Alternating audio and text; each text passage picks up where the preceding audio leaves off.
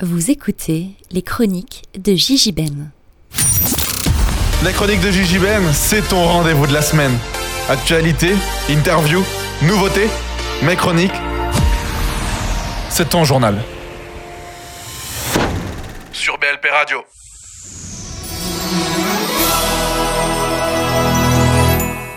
Enchanté en chanson, en chantant. Vous êtes sur BLP Radio. Ici Gigi Ben pour cette quatrième partie d'émission spéciale retraçant la vie de Walt Disney.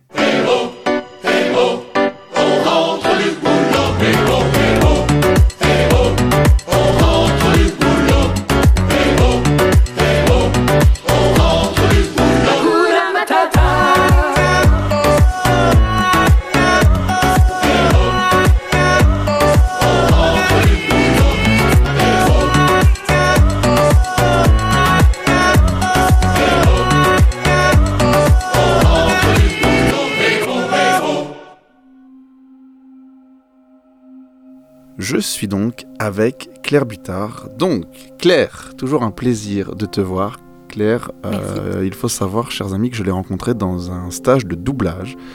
Et c'est euh, pour ça qu'elle est dans cette émission aujourd'hui. Elle est entourée de plein de comédiens de doublage euh, qui ont une renommée, comme vous avez pu le constater. Et Claire, elle est un peu comme nous. C'est-à-dire qu'elle est dans un monde où elle est dans l'art et elle cherche à avoir des petites choses, à faire des petites choses. Et du coup, de toutes les interviews que vous avez pu entendre, Claire, je pense que c'est celle qui se rapproche peut-être le plus de nous, dans le sens euh, de la galère, de on fait des choses, de on se bouge les fesses et, euh, et on fait quelque chose. Et donc du coup, ça me tenait à cœur de t'avoir pour pouvoir discuter de ce milieu qui est l'art quand on, quand, quand on n'est pas Benoît Alman. Et Pas on- encore, pas pas encore, encore. encore, pas encore. Et quand on cherche du coup à réussir et à vivre de sa passion.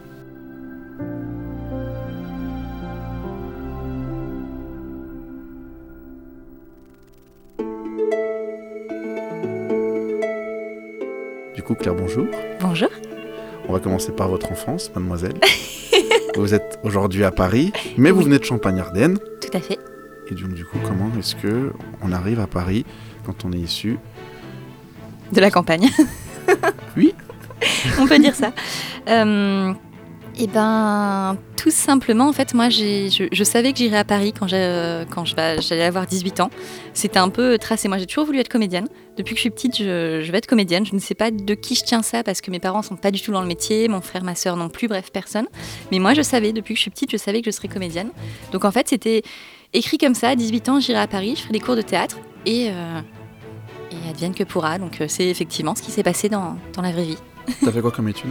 J'ai fait euh, les cours Florent quand je suis arrivée sur Paris, parce que forcément, quand on est de province, on se dit Oh, je vais à Paris, donc je vais faire les cours Florent. Voilà. Euh, ça, Elle a c'est fait- fait. Oui. Ouais, j'ai fait ça. Voilà, j'ai fait les cours Florent un an. Après, j'ai fait les cours Périmonie, D'accord. qui sont une, une excellente formation, Mhm. donc c'était chouette.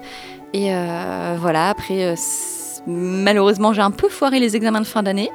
Euh, comme ça peut arriver à tout le monde, j'étais jeune, je, ne savais pas. voilà. Et après, j'ai fait des études, histoire d'eux. Et, euh, et après, ben, le, le métier est revenu vers moi, j'ai eu de la chance, j'ai rencontré les bonnes personnes et zou, c'est parti quoi. Qu'est-ce que ça t'apporte le fait de te dire que euh, tu peux faire rêver les gens à travers ta voix, à travers ton corps, ou à travers juste ce que tu crées C'est une bonne question. Euh, bah, alors, je sais pas si moi j'aurais pensé en premier à faire rêver les gens, j'aurais plus pensé à les divertir en fait. Justement, à les, euh, faire euh, s'évader un peu de leur quotidien. C'est vraiment genre quand ils viennent nous voir, donc moi je fais pas mal de, théâtre, quand ils viennent nous voir au théâtre, et ben, c'est de se dire voilà, on passe une heure et demie entre nous, dans notre petite bulle, tous ensemble, euh, le public et nous, et euh, on crée quelque chose ensemble. Et à la fin, si euh, quand, quand ils sortent, ils ont le sourire ou ils sont contents de, de cette heure et demie passée ensemble, si ça les a fait réfléchir ou rêver, ben c'est l'essentiel. Bah carrément. En plus, aujourd'hui, toi, tu fais du doublage, tu fais du théâtre. T'es dans le cinéma un peu? Euh, un petit peu, moi je touche à tout. Je suis vraiment, je suis euh, comédienne à la base, mais euh, je chante, je danse, j'écris aussi, et donc voilà, je touche un peu à la voix depuis quelques temps. Je, Je prends et je fais aussi un peu de cascade. Oui. Depuis quelques temps. Donc voilà, je touche vraiment à, à tout jeu. Ça, j'ai vu. le milieu de la cascade. Ouais, c'est chouette. Cascade Milieu- et combat scénique. Oh, Voilà. donc c'est de la chorégraphie en fait. C'est de la chorégraphie, exactement. Je suis euh, encore un bébé aussi là-dedans, mais euh, je découvre ça et c'est une nouvelle énergie, c'est un nouvel univers et, euh, et je rencontre plein de gens euh, super chouettes, donc je profite. Voilà, tout ce qui arrive sur, sur ma route, je prends. C'est quoi C'est des stages que tu fais à chaque fois? Alors, euh, j'ai fait effectivement, j'ai commencé par faire des, des stages et week-ends intensifs au campus Univers Cascade. Ouais. Et euh, après, ben là, j'ai eu un, un projet de court métrage d'action justement, euh, où j'ai pu m'entraîner avec des partenaires qui étaient euh, Très bon. au top. Ouais, ouais. Exactement, qui avaient déjà genre 25 ans d'arts martiaux derrière eux ou autre chose. Bah oui, Ça aide, Ça voilà. peut aider, ouais. Là, tu te sens toute petite. Et, euh, et après, j'ai aussi, euh, donc, bah, de par les gens que j'ai rencontrés, j'ai découvert des ateliers de training pour euh, justement, pareil, le combat, euh, combat scénique et tout le reste. Donc euh, voilà, je découvre ça depuis, euh, depuis ouais, quelques semaines. Donc, euh, Ça t'est tombé dessus comme ça ou t'as été chercher ce alors, stage-là euh, un petit peu des deux, parce qu'en fait, justement, je sais que je voyais pas mal de- d'annonces où ils recherchaient des cascadeurs pour, euh, pour Disney. Et euh, pour Euro Disney, bien sûr, pas juste voilà pour. et, euh, et donc voilà, je me suis dit tiens, pourquoi pas, ça peut être marrant, enfin, euh, enfin, marrant. voilà, ça peut être sympa, ça peut être intéressant, mais euh, voilà, je sais pas trop euh, où chercher, euh, enfin, vers où aller. Et puis ben, petit à petit, en fait, donc, euh, surtout via les réseaux, c'est grâce à ça que j'ai vu des gens donc, qui avaient fait euh, des stages, euh, des ateliers ou même des formations au campus Univers Cascade, donc, qui est la plus grande école euh, de, de cascade. Euh, et donc voilà, je me suis dit, bah tiens, euh, pourquoi pas. Puis après, est-ce que quand j'ai commencé à avoir passé ça, est-ce que c'était pas le bon moment? Est-ce que, euh, voilà, je sais pas trop, enfin, parce que ça fait des années que je, vois ça. Et il y a un moment où je me suis dit, tiens, voilà, ils proposent des week-ends intensifs, immersifs, justement, pour bien découvrir les différentes pratiques. Et voilà, bon, bah, j'ai un peu sauté dessus. Et ça a été génial. J'ai fait un week-end justement pour euh, les, euh, les combats, euh, combats scéniques et tout ça. Et un week-end où justement on a fait du parcours, euh, euh, du trekking, des, des choses un peu acrobatiques, de la cascade. Donc c'est sportif quoi. C'est sportif, Tout mais c'est génial. Oui, ouais, t'es sportif de toute façon. un petit peu.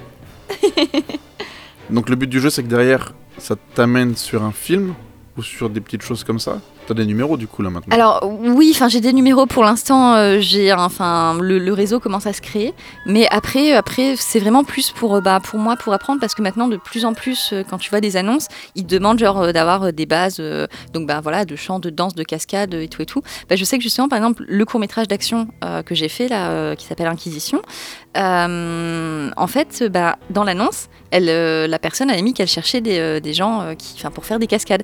Donc c'est chouette de pouvoir dire, ben voilà, moi j'ai fait cette formation, j'ai les bases ou autre chose, j'ai même pu lui envoyer deux trois petites vidéos. Donc voilà, histoire de dire, voilà, je, sais faire, je suis encore un bébé, je démarre, mais j'ai les bases et je demande qu'à apprendre. Et je pense que c'est ça aussi qui a joué sur le fait qu'elle qu'elle m'a prise pour, pour le rôle. Quoi.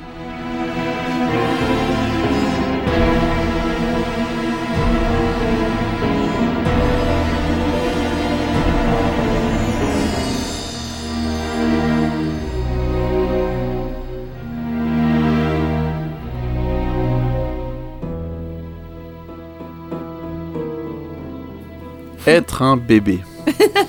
ça je vais y revenir parce que c'est important. Qu'est-ce que tu appelles être un bébé? Alors, Non parce qu'il y en a beaucoup qui vont se reconnaître dans cette phrase. oui, bah oui, bah, être un bébé, en fait, c'est débuter. tout Mhm. simplement. Voilà, c'est débuter et demander euh, juste à, à apprendre. Voilà. Parce que t'as plein de gens qui, qui convoitent un peu ce qu'on fait, Mhm. que ce soit le doublage, le théâtre, le cinéma. Les premières phrases qui viennent souvent sont comment t'as fait? Pour rentrer là-dedans. Ça c'est, je crois, l'une des phrases qu'on entend le plus. C'est ça. Euh, et surtout, euh, comment tu fais pour rester dans ce milieu-là? Moi, je trouvais ça intéressant de pouvoir dire aux gens qui, qui ont envie de faire ça que oui, rentrer dedans, c'est pas forcément évident. Y Ouais. rester, ça l'est encore moins. C'est sûr. Et puis il faut aussi accepter quand tu entres de te dire euh, putain, c'est fou comment c'est dur. C'est ça. Notamment le doublage par exemple. C'est encore pire. Ouais, quand t'arrives, tu dis oh, tranquille, c'est bon, c'est lire des phrases, ça allait tout seul. Et puis en Eh fait, ben non, c'est pas facile. c'est ça. C'est c'est pareil, doublage, effectivement. euh, avant de se sentir à l'aise à la barre, à mon avis, il faut beaucoup, beaucoup de temps, beaucoup de faire, faire beaucoup d'ambiance, de petits rôles ou autre chose. Et, euh, et puis voilà, peut-être qu'après ça, ça, vient tout seul. Mais là, pour l'instant, je sais qu'en plus, moi, comme je suis une perfectionniste, je suis concentrée sur la technique avant tout. Et donc, euh, j'oublie justement des fois ce, lâcher prise qu'il faut avoir et juste, jouer, en fait. C'est ce que certains, enfin, plusieurs, même DA, euh, ont, pu, ont pu dire dans, les, dans tous les stages que j'ai fait. Euh, c'est vraiment faut jouer. Après, si jamais on est euh, trop court ou trop long sur, les phrases à dire, et eh ben l'ingé son il va recaler tout ça et, tout va bien. Mais si, si nous on est bien dans l'état d'esprit du personnage, ben voilà, c'est l'essentiel. Mais voilà, ça viendra petit à petit, chaque chose en son temps. Pour l'instant, voilà, je, bah pareil, je demande qu'à qu'à apprendre et j'ai encore plein de trucs à apprendre. Dans le théâtre, qu'est-ce que tu joues? Qu'est-ce que tu aimes jouer? Alors, moi, j'aime beaucoup euh, l'univers de la comédie musicale. Ça, c'est voilà, ça c'est un peu mon univers. Euh, chanter, euh, chanter sur scène, c'est juste la ah, plus belle chose au monde. Jean-Michel, si tu nous écoutes. Oui, Jean-Mi. Voilà. Petit cœur partout. voilà, ça, ça va le faire sourire. oui. Et voilà, ça c'est ça c'est vraiment mon univers à la base. Et c'est vraiment ce que j'aime. Voilà, chanter, c'est tellement, enfin, dire des choses qu'on peut pas dire en, parlant justement, c'est exprimer des émotions, enfin c'est faire ressentir mais un million de, choses juste euh, avec trois notes de musique. c'est voilà, moi j'adore ça. Euh, après sinon, bah il y a plein d'univers que j'aime découvrir, enfin que ce soit autant dans le théâtre classique, contemporain, je fais aussi de l'immersif. Mhm. Euh, tout est bon à prendre si le projet me plaît, si le rôle me plaît peu importe, voilà, il y a plein de rôles en plus que j'ai pas encore testé, donc euh, que j'ai envie de voilà d'endosser, euh, d'essayer, de voir ce que ça donne sur scène. c'est ouais, c'est un autre univers aussi le théâtre, voilà. C'est important pour toi de de galérer, parce que souvent quand on dit t'es artiste, il y a effectivement le synonyme de galère qui vient derrière. alors c'est important, je sais pas, je sais pas si je l'aurais dit comme ça parce que, enfin, je vais pas dire je m'en rends pas compte, mais euh, c'est juste que c'est une habitude. Oui, c'est vrai que tu as raison. C'est un peu ça. Donc, euh, c'est Faut aimer ça. Ouais, c'est ça. Puis c'est, enfin, ça fait partie du jeu en mm. fait. Donc, euh, donc c'est, enfin, là, je sais que moi j'ai de la chance depuis quelques années. J'ai toujours des projets qui tiennent sur la durée. Euh, voilà, donc, euh, donc qui me font, euh, qui me font mes cachets. Donc à ce niveau-là, je suis tranquille. En plus, c'est des projets qui me plaisent. Donc moi, c'est le temps que ça dure, c'est génial, c'est que du bonheur. mais après, je sais que voilà, à côté de ces projets, ben oui, il y a tous les jours, il faut chercher des nouvelles annonces, des choses comme ça. Enfin, et puis, bah, des fois, tu as effectivement des semaines où il se passe rien.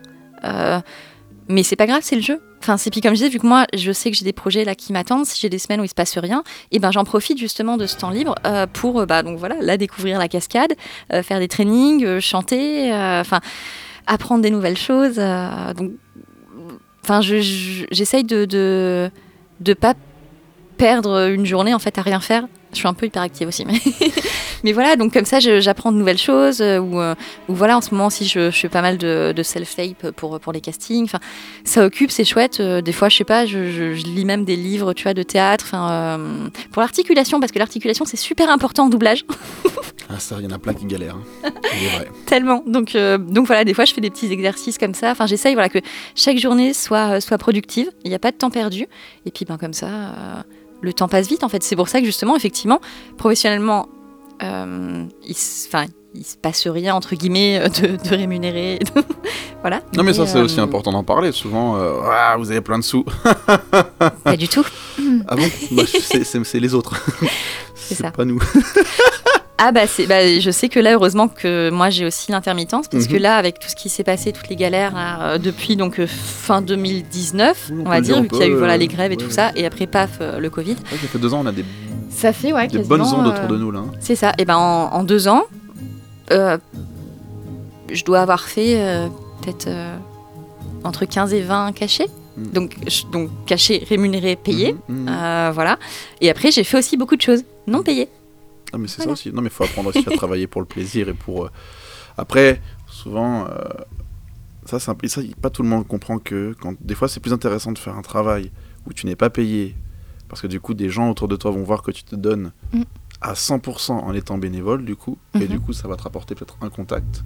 Et donc ça va alimenter ton réseau. Exactement. Plutôt que de venir récupérer un cachet, ouais, lui il est là, mais il est là parce qu'il est payé, donc bref. Mais ah bah c'est ça, je sais que par exemple, voilà, demain je, fais un tournage avec des copains, c'est un truc qu'on fait euh, tous les mois. Et euh, en fait, on se retrouve et pendant une journée, euh, voilà, on tire au sort des sujets, des équipes et hop, on tourne. Effectivement, bah, c'est bénévole, mais c'est entre, entre potes. Des fois, en plus, on se fait des super images. en plus, c'est une équipe qui se renouvelle un petit peu, donc des fois, il y a des nouvelles personnes. Demain, je crois qu'il y a peut-être deux ou trois personnes que je connais pas encore. Donc voilà, ça fait des rencontres. Et après, ben, c'est c'est aussi sur ces journées-là que moi, je peux rencontrer des gens avec qui on va faire justement d'autres projets. Donc c'est c'est un bonheur. Après, c'est voilà, c'est euh, euh, comme, comme je dis généralement, euh, pour les courts-métrages, souvent quand j'envoie ma candidature, pour les courts-métrages étudiants, souvent, ils renvoient un petit message en disant Est-ce que vous avez bien vu que c'était pas rémunéré? Mmh. Parce que voilà, certaines personnes, bah, des fois, disent Ah, c'est pas rémunéré, j'avais pas vu. Ah, bah non, alors ça ne m'intéresse pas. Et moi, je leur dis Mais vous savez, la rémunération, c'est les rencontres qu'on fait, c'est les images qu'on va avoir. Inquisition, là, le court-métrage d'action dont j'ai parlé, c'était bénévole aussi. mais bah, ça m'a appris justement, moi, j'ai pu passer des heures de training euh, avec donc mon partenaire là pour, euh, pour faire un combat euh, qui avait l'air le plus réaliste possible. Mhm. et, voilà, puis même le tournage s'est hyper bien passé. Enfin, c'était une équipe au top. les, les quatre jours, enfin 3-4 jours de tournage, ils sont passés mais à la vitesse de la lumière. On s'est on s'est éclaté et ça fait voilà des Bon, on s'est éclaté d'ailleurs, de toute façon. voilà. on s'est tapé dessus, c'était vachement bien. C'était génial, j'ai adoré. Donc j'aurais voulu que ça dure encore plus longtemps. Euh, C'est une phrase extraordinaire. Je me suis fait taper dessus et j'aurais adoré que ça dure. Oui. C'est ça. Il n'y a qu'en cascade qu'on peut se dire C'est ça. Puis, ouais, il n'y a que moi. Je suis un peu bizarre aussi. Donc, moi, j'adore quand on me tape dessus. Mais c'est pas pour de vrai, c'est des casquettes, tu vois. Donc, tout est chronométré, tout est millimétré. Non, même, bah, tu vois, c'est un petit peu par rapport au, doublage. C'est pareil. C'est. Euh, euh, dans la casquette, c'est plein de, de, gestes, de détails. Genre, par exemple, quand tu, quand tu serres euh, ton poing pour donner euh, un coup de poing à la personne, euh, moi, justement, c'est ce que bah, les, partenaires que j'ai eus m'ont appris. Genre, par exemple, je, je plaçais pas bien mon pouce. Tu vois, il faut le placer d'une certaine façon. Enfin, tu vois, et, c'est ce que je dis, c'est même par rapport au doublage. Moi, je suis encore là au stade où j'apprends. Et tu fais, bon, bah, c'est des, des automatismes qu'il faut que, que j'acquière pour progresser. Ah donc il y a des tips dans les cascades aussi. Ah mais il y a plein de plein de hmm. plein de trucs justement, la façon justement enfin de donner de donner un coup de poing ou des choses comme ça, c'est euh, tout euh, est, vraiment ouais millimétré. Et, voilà quand tu quand tu connais pas quand tu démarres, tu arrives, tu as des grands yeux, tu fais alors je regarde attends, il fait ça, j'essaye de faire pareil, bon, je fais pas bien, je recommence euh, c'est c'est incroyable, c'est bah, comme on disait tout à l'heure pour le doublage où tu te dis oh, bah, c'est facile, ça va, la phrase elle défile, c'est bon, je le dis c'est simple. Et que tu te rends compte que bah non c'est pas simple et ben là les combats scéniques c'est la même chose. Tu dis bah ça va c'est simple hein, hop tiens je te donne un coup de poing. Et ben non c'est pas simple. Il faut euh, voilà il y a la, la, la tenue la, façon de, donner donner un coup de poing c'est mais c'est euh, c'est ça qui est génial dans la vie justement d'avoir la chance de pouvoir euh, apprendre plein de plein de choses différentes. C'est cool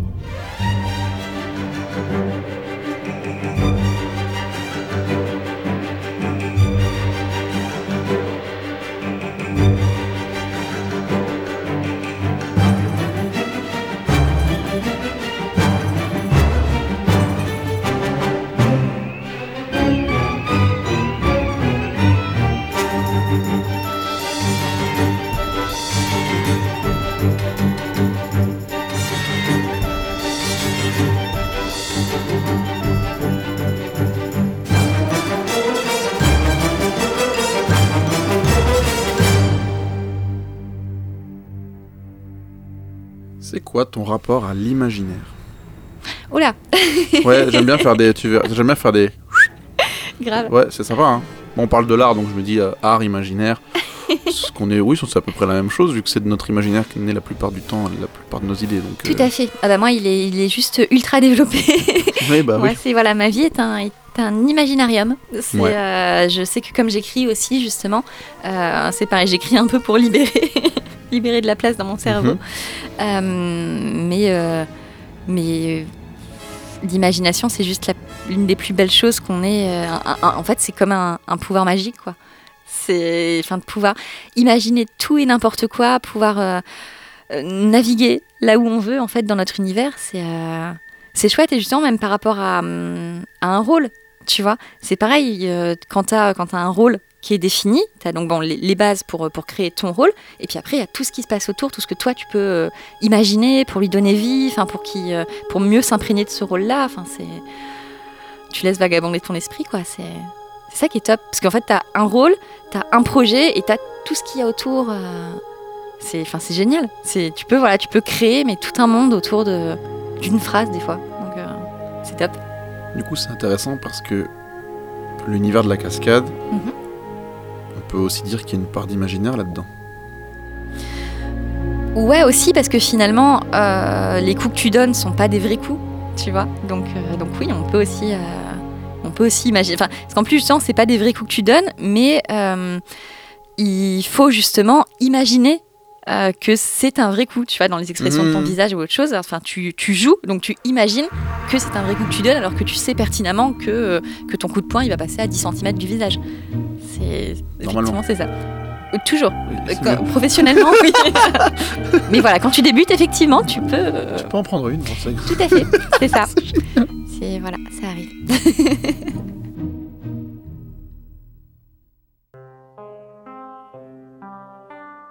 Parmi toutes les œuvres qui peuplent notre imaginaire, certaines proposent la découverte d'un monde singulier, Bonjour. avec ses lois et ses principes, Bonjour. ses codes et ses symboles. Bonjour. Une fois réunis, Excuse-moi. tous ces éléments constituent une mythologie. Excuse-moi. Oui, Pardon de te déranger, mais. Mais t'es qui? Je suis Hermad. D'accord, très bien, très heureux.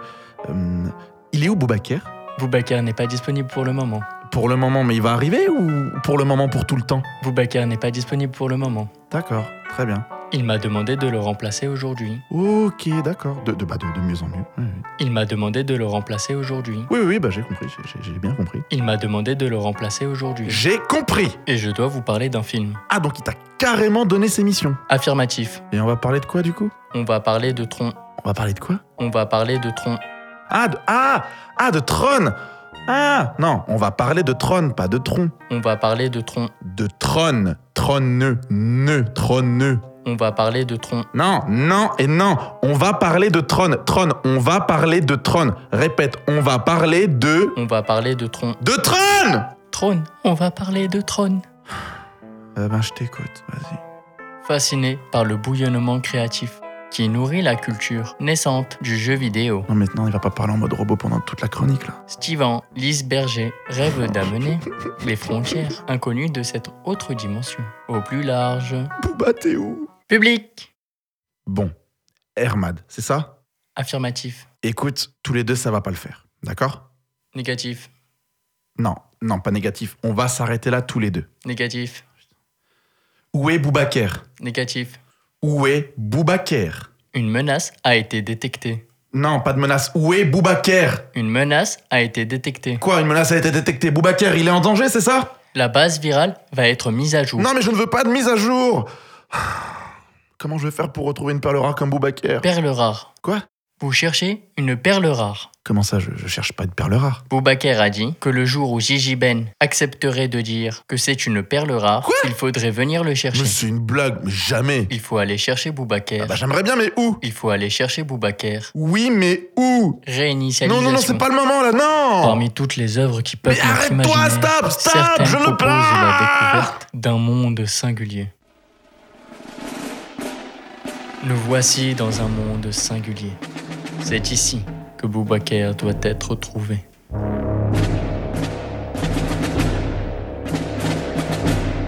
là là, mais j'ai pas que ça à faire. L'introduction qui dure mille ans, là. Boubaker, t'es où? Je recharge, recharge, couvrez-moi. Attention, un dragon. C'est l'eau Genève Extension de lumière. Gandalf, aide-nous. Priez, pauvre fou. Priez pour vos vies À l'aide, Mario. À l'aide, Samus où es-tu Snake Boubaker Aïe, aïe. Mais qu'est-ce que tu fous là? Oh là. Attention. Bah je viens de chercher. Je reviendrai pas tant que tu me diras pas que je suis une perle rare. C'est pas trop le moment là. Si. Boubaker À courir. Là quoi je joue là Mais c'est moi qui gère le truc. Eh, Stop Ah mais qu'est-ce que t'as fait? Bah j'ai arrêté le truc. Et pourquoi t'as arrêté le truc? Parce que ça fait 3 minutes que je te cherche pour introduire le film. Oui mais t'as pas dit que j'étais une perle rare. Non mais ça aussi c'était pas dans le contrat hein. Stipulé que t'étais une perle rare pour que tu viennes bosser C'était absolument pas dans les conditions d'engagement. Vraiment pas. Tu sais que je suis au courant Deux Hermad. Initialisation. Gigi Ben a dit Comment je vais faire pour retrouver une perle rare comme Boubaker fin de retransmission. Eh ben alors, hein? J'ai dit ça parce que j'étais en panique. Non, tu le pensais vraiment. Et moi, ça me convient. T'assumes, t'assumes pas, c'est pas mon problème. Moi, j'ai entendu et j'ai enregistré. C'est un peu de la triche quand même. Mais est-ce que tu te rends compte de tout ce que je dois accomplir pour obtenir un petit compliment de ta part? Ça va, t'es dans toutes mes émissions. Mais moi, je suis très heureux et je te promets qu'au prochain avocat du diable, je ressortirai cette citation. Si ça peut vous faire plaisir. Du coup, je vais ranger mon petit robot. Hermad, toc Déconnecté. À présent, je reprends mon rôle et je vous présente, chers amis, le film Tron. Avant de commencer, qu'est-ce que tu peux me dire sur ce film? Ah, parce qu'on se tutoie du coup. On se tutoie, on se voit, euh, voilà. Je suis chez moi. Je suis chez moi. J'ai vu ça. Bon, alors, moi, ce que je peux vous dire, moi je reste dans le vouvoiement, cher ami, c'est que Tron. Tron, c'est une œuvre. Voilà. Une œuvre. Oui, oui, oui. Enfin, une œuvre. C'est plutôt. C'est plutôt un concept. En fait, voilà, c'est un concept qui émerge, ça je le sais, c'est un concept qui émerge de l'esprit du réalisateur, qui se nomme du coup euh, Steven Lisberger. Lisberger. Exactement. Et je sais que c'est une idée qui lui vient lorsqu'il voit Pong. Alors, Pong, chers amis, c'est un jeu vidéo. C'est même l'un des premiers jeux vidéo d'arcade développés par Alan Alcorn. Et je crois que la société, c'était Atari. Atari, c'était Atari. Ah, ça, c'est ce qui me semblait. Enfin, c'est ce que- vous, a- vous avez raison, cher ami, vous avez raison. C'est vous qui avez raison. Ah, ça fait plaisir. Oh, oh, ça fait plaisir. Et du coup, Lisberger, il s'est dit qu'il était possible de faire un film à base d'images de synthèse en ayant vu, du coup, le jeu vidéo. Jusque-là, je, pense que je me trompe pas. Non, non, non, vous êtes dans le vrai. Et après, je sais qu'il a fait appel à la scénariste Bonnie McBurd et au producteur Donald Kushner Kushner, Kushner. Ouais. pour qu'ils mettent du coup en place le projet Tron. Après, je sais que la technologie nécessaire pour faire le film, à l'époque, euh, c'est un peu compliqué. Et du coup, bah, la création du titre, elle est un peu dite. Enfin, Tron, ça reste un prototype, du coup. Mais après, je sais qu'il a trouvé plein de sous et que tout s'est bien passé. Et, voilà quoi. Eh bien, vous aviez bon. C'était presque parfait jusqu'à votre dernière phrase parce que, en l'occurrence, Steven Lisberger, avec son projet fou de faire un film en images de synthèse, comme vous l'avez dit, les, les technologies étaient encore euh, en état de prototype et donc il a dû attendre deux ans avant de trouver les technologies nécessaires à la création du film. Mais je vais vous raconter. Lorsque le devis de la création du film tombe, nos jeunes créateurs n'ont pas le choix. Il faut qu'ils demandent des investissements. Mais personne ne veut du projet, dit trop avant-gardiste pour l'époque. De plus, Lisberger n'en est qu'à son deuxième coup d'essai, et personne ne le prend au sérieux. C'est fou. Dites-vous que seul Walt Disney Pictures décide de porter le projet en 1980. C'est ce même studio qui, depuis la mort de Walt Disney en 1966, était au ralenti et n'arrivait à vivre que de ses ressorties. Et à ce même moment, un groupe d'investisseurs tente de prendre le contrôle de la société. Ouh, je vous sens énervé, monsieur Boubaker Bien sûr que je suis énervé, vous voyez pas? Ah Ah Non mais ce qui est important de dire, c'est que, c'est que, c'est que, c'est que divers changements arrivent lors de cette période. Notamment le fait d'être rebaptisé. Puisque, vous le savez mieux que moi, à cette époque, Walt Disney se nomme Walt Disney Production. Et que par la suite, elle s'est nommée The Walt Disney Company. Vous avez totalement raison. Ah, vous changez d'humeur comme ça, vous Oui, je suis comme ça. Je suis comme ça, mais quand vous faites de bonnes choses, c'est normal que je le remarque. Ça me fait plaisir. Mais laissez-moi approfondir le sujet. Faites, mon ami, faites.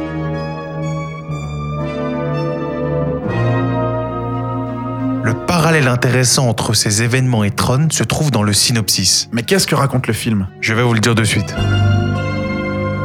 Le personnage principal du film s'appelle Kevin Flynn. C'est un programmeur de jeux vidéo de génie travaillant pour l'éditeur Encom, une société dans l'industrie vidéoludique créée par Walter Gibbs Dumont. Mais la paternité des jeux qu'il développe est usurpée par un de ses collègues, Ed Dillinger, qui, devenu président d'Encom, parvient à le faire licencier. Devenu le tenancier d'une salle d'arcade où tournent ses propres jeux, mais au bénéfice d'Encom, Flynn tente chaque soir de pénétrer dans le système informatique de son ancienne société. Et tout ça depuis chez lui. À l'aide de son programme CLU, il recherche des preuves de la spoliation dont il a été victime. Mais le système est sous le contrôle du MCP. Master Control Program. J'aurais même dit maître contrôle principal. Ah, mais ça fait moins beau. Ah, c'est le français. Ouais, mais ça fait moins beau quand même. Bref, le MCP, c'est le grand méchant dans le monde virtuel. Ah, moi j'adore les méchants. Arrêtez de me couper s'il vous plaît parce qu'il me reste 5 pages, ça va être long sinon. Comment ça, il vous reste 5 pages? Ah, il me reste 5 pages, euh, voilà. Comment ça 5 pages de critique? De texte Oui Non, ça va pas être possible, ça va être trop long. ça, ça va pas être possible. Wow, wow, wow, wow. Faut se détendre avec les rembobinages là. Je vous ai dit que ça allait être long, donc moi quand c'est long, je coupe. Voilà, on appelle ça de la censure. Ah ouais, carrément. Oui, oui, trop long. Laissez-moi conclure au moins. Ah, mais vous allez en avoir pour combien de temps à conclure? Deux, trois minutes. Je vous prends en mot. Pour conclure, Tron est un film rempli de mystères. Je dirais même que depuis sa sortie, il a suscité grand nombre d'interprétations et de théories.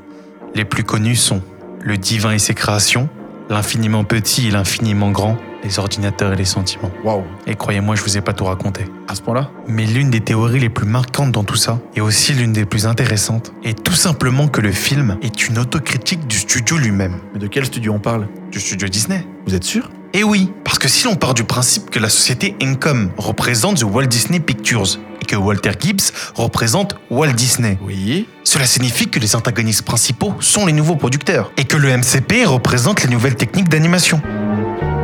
Hmm.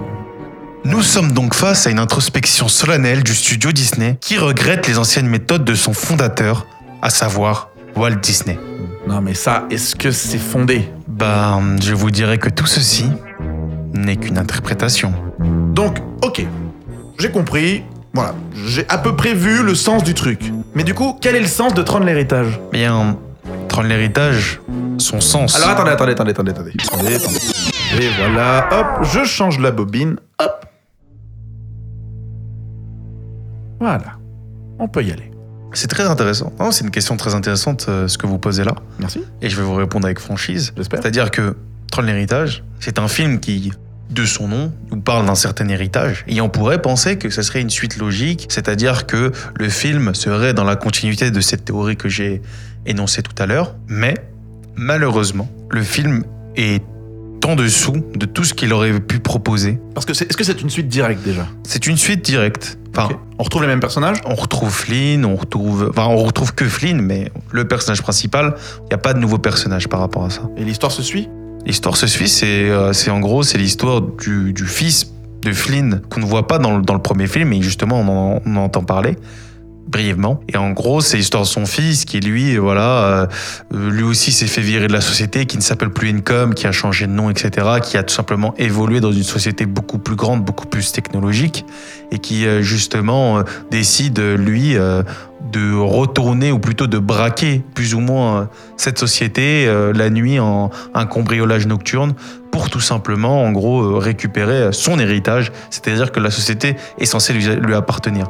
Et par un malheureux hasard, il va se retrouver lui aussi dans une simulation virtuelle dans laquelle il va retrouver son père qui s'y était exilé. Et là où il était question d'un certain héritage laissé par Walt Disney dans le premier film, eh bien, dans le deuxième, il n'y en a pas. Mais je veux savoir la suite du coup Ah bah non, Mais. vous aviez dit deux minutes de conclusion, ça fait deux minutes de conclusion. Ouais, non, mais là, ça y est, je suis hypé. Attendez, on a fait. Ah, non, je, je veux qu'on parle de Tron l'héritage. Je voudrais, déjà on dit. Ah oui, c'est vrai, excusez-moi. Je voudrais qu'on parle de Tron l'héritage. Et bien, ça sera pour une peut-être une prochaine fois, une prochaine spéciale Walt Disney ou un potentiel avocat du diable, qui sait Qui sait Mais pour le moment, on a un programme, il faut le respecter. Vous avez raison. Vous êtes pro, monsieur Boubacar. Je suis pro, comme vous. Mais avant qu'on se quitte, est-ce que vous pouvez me dire si vous avez aimé le film Ah oui, j'ai beaucoup aimé. Et est-ce que je peux savoir pourquoi On n'a pas le temps, Benjamin. C'est bien vrai, et c'est bien dommage. À qui le dites-vous? Par contre, j'ai pas envie qu'on qu'on termine sur, sur cet élan héroïque. Je préfère qu'on termine dans de la modernité. Eh bien, allez-y, faites donc. Alors, mettre des sons d'orage et de pluie dans une émission radio, de 1, ça n'a aucun intérêt. Et de 2, ça n'a aucun sens. Mais écoutez, monsieur Boubacar, écoutez ces petites gouttes de pluie. J'écoute. Elles se transforment. Et l'orage gronde. Ouais, vous commencez à comprendre. J'aime beaucoup ces petites ambiances post-Covid. Ça me plaît beaucoup. Ça fait un peu ambiance discothèque, hein, vous trouvez pas? Exactement. Ah, je trouve qu'on est pile poil dans le timing. On est vraiment dedans. Ça me donne presque envie de vous dire pourquoi j'ai aimé le film. Oh, trop bien, je vous écoute Eh bien, c'est grâce à...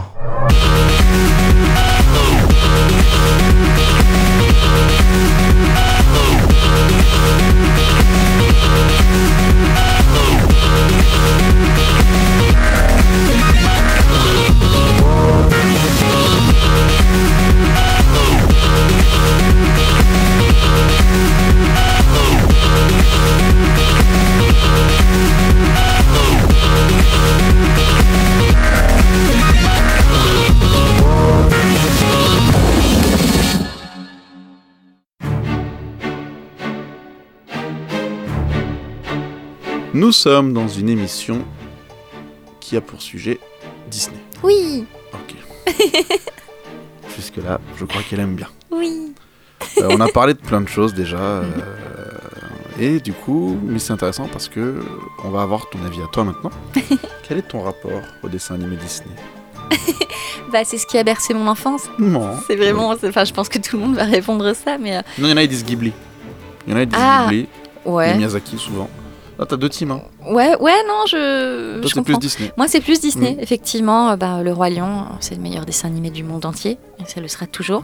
Euh, et chut, si quelqu'un pense le contraire, il, il a tort. Chut, je... Là, arrête. qui, qui ne dit. Oh, J'ai rien, qui ne dit mon consent. Exactement. pareil. Donc tu es d'accord, merci beaucoup.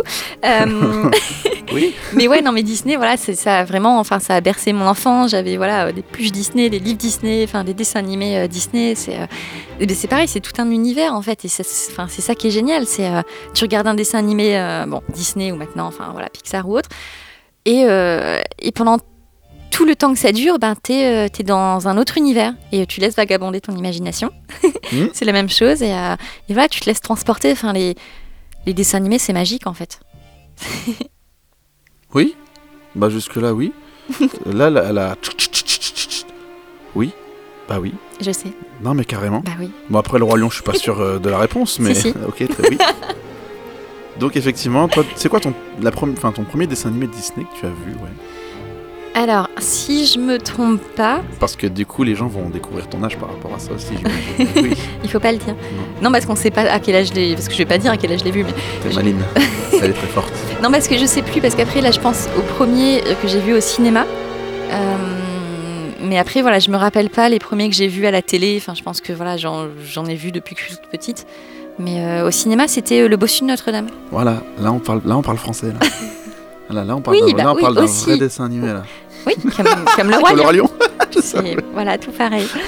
Mais euh, ouais, non, c'était le Bossu de Notre-Dame, le premier, avec ma maman. Et, euh, et après, effectivement, voilà, comme je te dis, euh, avec, avec mes cousins ou autre chose, on en a vu, mais pff, tellement chez ma grand-mère, enfin, comme, comme tout le monde, quoi, les dessins animés de enfance. Tu sais, quand les adultes, ils se disent Ah, tiens, les enfants, bon, allez, on se calme, on les met devant un dessin animé et Mm. on est tranquille. Et ils peuvent boire leur café, leur thé, un truc comme ça. Et, et nous, on est heureux, quoi. C'est un dessin animé, les Aristochats, les 101 Dalmatiens, Oliver Twist, enfin.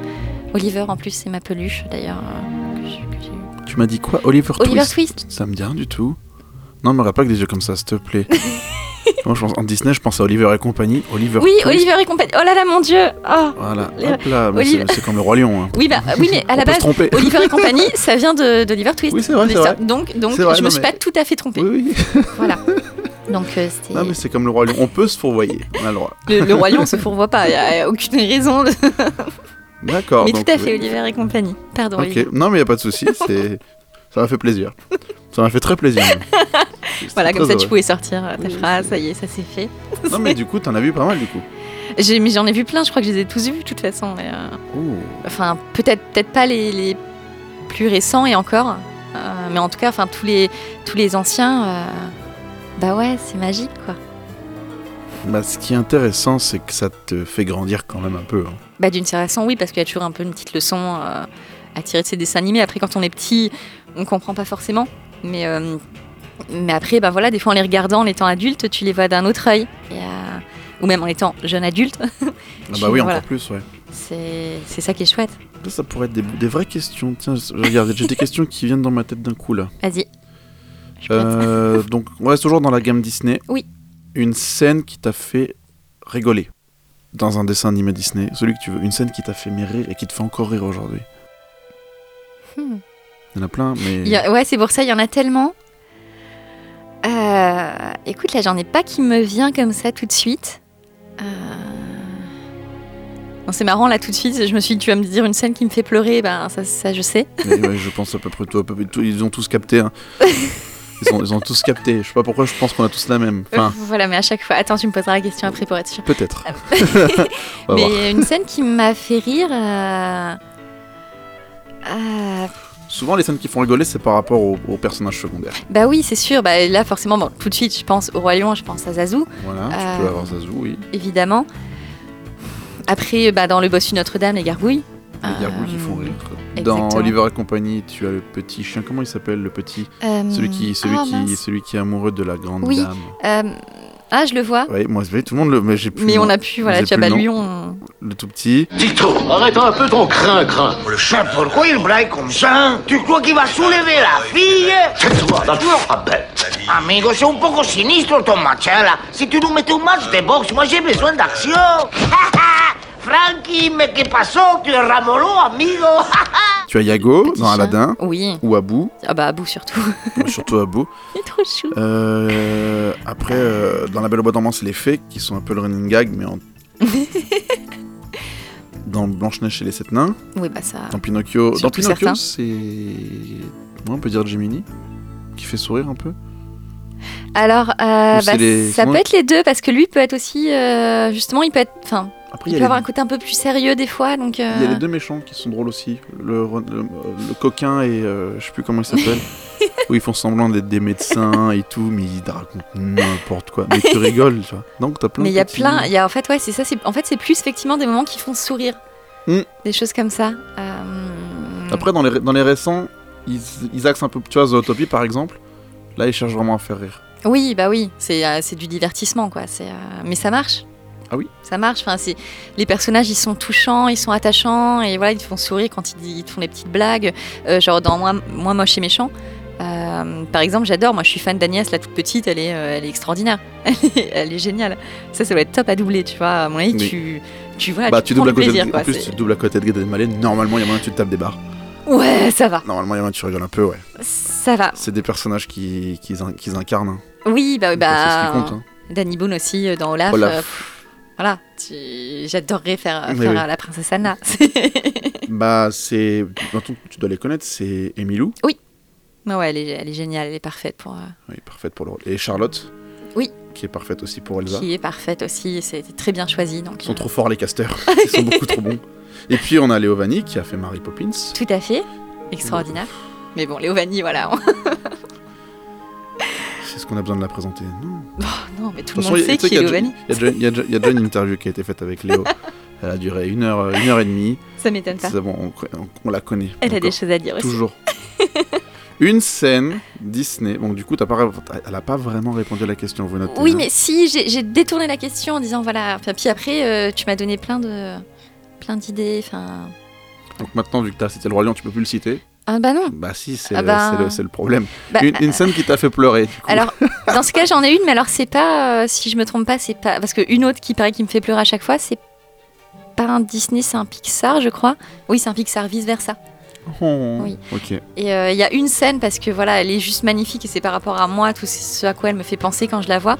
C'est euh, la scène où justement, Joie, elle est, elle est, elle est tombée. Euh, dans, dans les, les oublis. enfin voilà dans les oublis j'allais dire les oubliettes les oui les- enfin, voilà et elle essaye justement voilà de regagner euh, Avec son petit copain l'éléphant.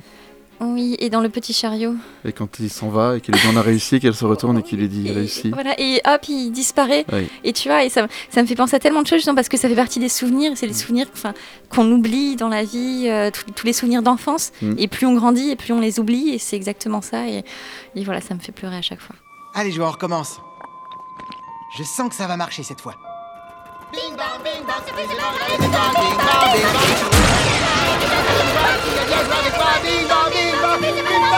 fort, joie Allez, chante plus fort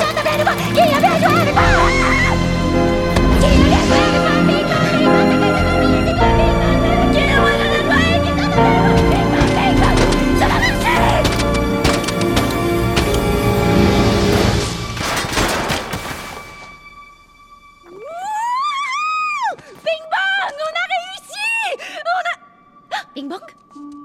Bing bong Tu as réussi Cours Cours sauver Riley Emmène-la sur la lune pour moi. D'accord?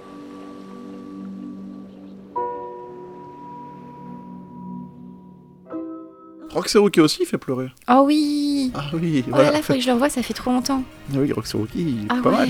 Ouais, ouais, lui, il fait effectivement, il fait pleurer. Bah, ah, de toute façon, dès qu'il y a, euh, ou même, même dans Bambi ou autre chose, dès qu'il y a la mort d'un personnage ou d'un truc comme ça aussi. Bambi quand... Ah ouais, non mais Bambi quand sa mère elle meurt, au début tu te dis non, Ah si. ont pas fait ça, bah Si. si. T'as- Tu sais que c'est Maïk en plus qui double Bambi, qui double la mère vrai Bambi Oh, oh, Je savais pas. moi non plus. Oh. Elle m'a dit, mais oui et tout. Je dis, putain, c'est fou, tu fais, tu fais la mère de Bambi. Wow. Oui. Très bien. Donc tu meurs vite Oui. oui, oui. Ça s'est fait, voilà. Oui, oui, j'ai quatre répliques et je meurs. c'est génial. Il meurt assez rapidement quand Ouais, même. hein, souvent. Euh, Comme dans Le Roi Lion, que nous ne pouvons pas citer, mais comme ça, moi j'ai dit que c'était ma scène. Oui. voilà, ben, c'est oui, pareil. oui. C'est beau. Après, après, Jean Reno avait des belles, avait des belles punchs hein, quand même. hein. Ouais. Il a sorti des belles phrases. Il y a des phrases qui sont devenues cultes. non, il est très fort. C'est ça, tous. Une, une, une scène qui te fait peur. Scène qui me fait peur dans un Disney Oh, il y en a. Ouais, parce que moi je suis une fan de films d'horreur alors. Donc moi il faut, il faut du high level pour me faire peur. Euh, alors attends, attends, attends. Réfléchissons. Donc dans Le Roi Lion, Non, le royaume, qu'est-ce que. Non, parce que j'aime beaucoup Le Roi Lion, en est-ce que plus, vous savez déjà En plus, est-ce que ça fait réellement peur? Il n'y a, pas- y a pas de réelle scène qui fait peur dans le Roi Lion. Pas vraiment. A, non, voilà, pas de ouf. euh, ouais, c'est du stress un tout petit peu, mais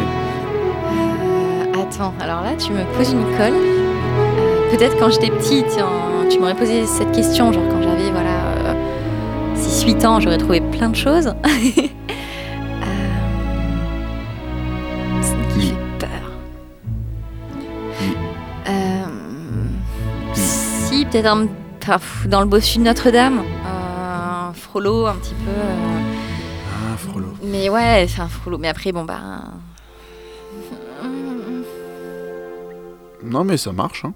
Ouais, voilà, c'est le seul qui. Là, c'est celui auquel je pense, euh, en voyant le personnage, euh, qui peut faire un peu flipper.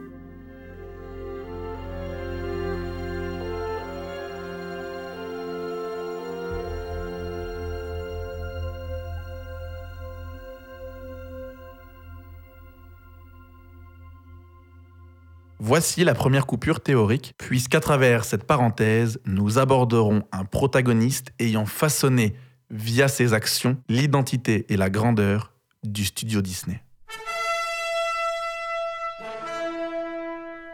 Pour cette quatrième partie d'émission, nous parlerons de John Lasseter. Fanat des cartoons de Chuck Jones et dessinateur acharné, John Lasseter gagne sa première récompense à 5 ans. La passion de John Lasseter pour l'animation prend forme à la lecture du livre de Bob Thomas, L'art de l'animation, qui détaille la fabrication de la Belle au bois dormant de Disney. Encouragé dans sa vocation par une mère professeure d'art, il est décidé à devenir animateur. À 18 ans, il entend parler d'un nouveau programme du California Institute of the Arts, unique en son genre et enseignant l'animation et la création de personnages. Il est le deuxième élève à rejoindre le Cohorts Character Animation créé par Disney. Travaillant l'été comme animateur sur l'attraction Jingle Cruise de Disneyland, où il découvre comment maintenir l'attention du public, il apprend son métier auprès de trois des Nine Old Men, les fameux neuf sages, et aux côtés d'étudiants qui vont bouleverser le monde de l'animation et du cinéma. Brad Bird, Tim Burton, Henry Selick, John Musker, Chris Buck et Pete Docter. Diplômé en 1979, Lasseter a déjà signé deux courts-métrages récompensés et est tout de suite embauché par Disney, désespérément en quête de talent.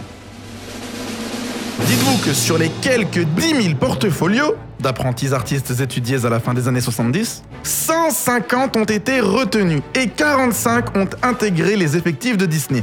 45 sur 10 000 Lasseter arrive à Disney à une période où le studio tente à se répéter, n'ose plus innover. Mais c'est aussi la période où une révolution s'annonce, avec les premiers soubresauts de l'animation par ordinateur. En 81, alors qu'il travaille sur le Noël de Mickey, la découverte de la première séquence animée de Tron renforce sa conviction qu'un ordinateur pourrait avantageusement remplacer la fameuse caméra multiplane. Sa collaboration sur Tron nourrit plus encore sa passion pour cette nouvelle technologie. Passion qui le mène en 1983 à s'écarter des consignes pour proposer une adaptation du brave petit grippin avec des décors en 3D. Ce qui lui vaudra d'être viré dans la journée. Catastrophé Lasseter reprend par la suite contact avec Ed Catmull, le créateur de Lucasfilm Computer Graphics Group qu'il avait rencontré auparavant. Catmull l'engage en 84 pour travailler sur ce qui deviendra le premier court métrage réalisé par ordinateur, Les aventures d'André et Walibi en 1984. Devenu un expert en animation numérique, Lasseter est chargé d'animer le chevalier en vitrail du film Le secret de la pyramide en 85, produit par Spielberg. Cette grande première lui vaut une nomination aux Oscars. Après le cuisant échec de Howard en 1986, George Lucas revend Lucasfilm Computer à Steve Jobs, qui n'en garde que le département animation qu'il rebaptise Pixar Animation Studios. Lasseter est donc invité à réaliser des courts-métrages explorant ce domaine d'avenir, dont le fameux Luxo Junior en 1986, qui fait le tour des festivals et donne à Pixar sa mascotte, la lampe de bureau. Le directeur artistique de Pixar vise plus haut. Il souhaite réaliser un long métrage. Il y travaille avec son équipe pendant 4 ans, déchiffrant la technologie d'une future industrie de l'animation. En 95, Toy Story est le premier long métrage de Pixar Animation distribué par Disney et rapporte plus de 362 millions de dollars. Progressant sans cesse dans la maîtrise de ses outils numériques, Pixar Animation règne sur le box-office à chaque nouveau film. Nous avons et une pattes en 98, Toy Story 2 en 99, Monstres et compagnie en 2001 et Le Monde de Nemo en 2003. En 2006, Disney rachète le studio Pixar et, parti précipitamment, Lasseter revient chez Disney comme directeur de Walt Disney Feature Animation et conseiller artistique de Walt Disney Imagineering, produisant pour Disney une suite d'immenses succès. Cars en 2006, Ratatouille en 2007, Wally en 2008, Lao en 2009 et Toy Story 3 en 2010.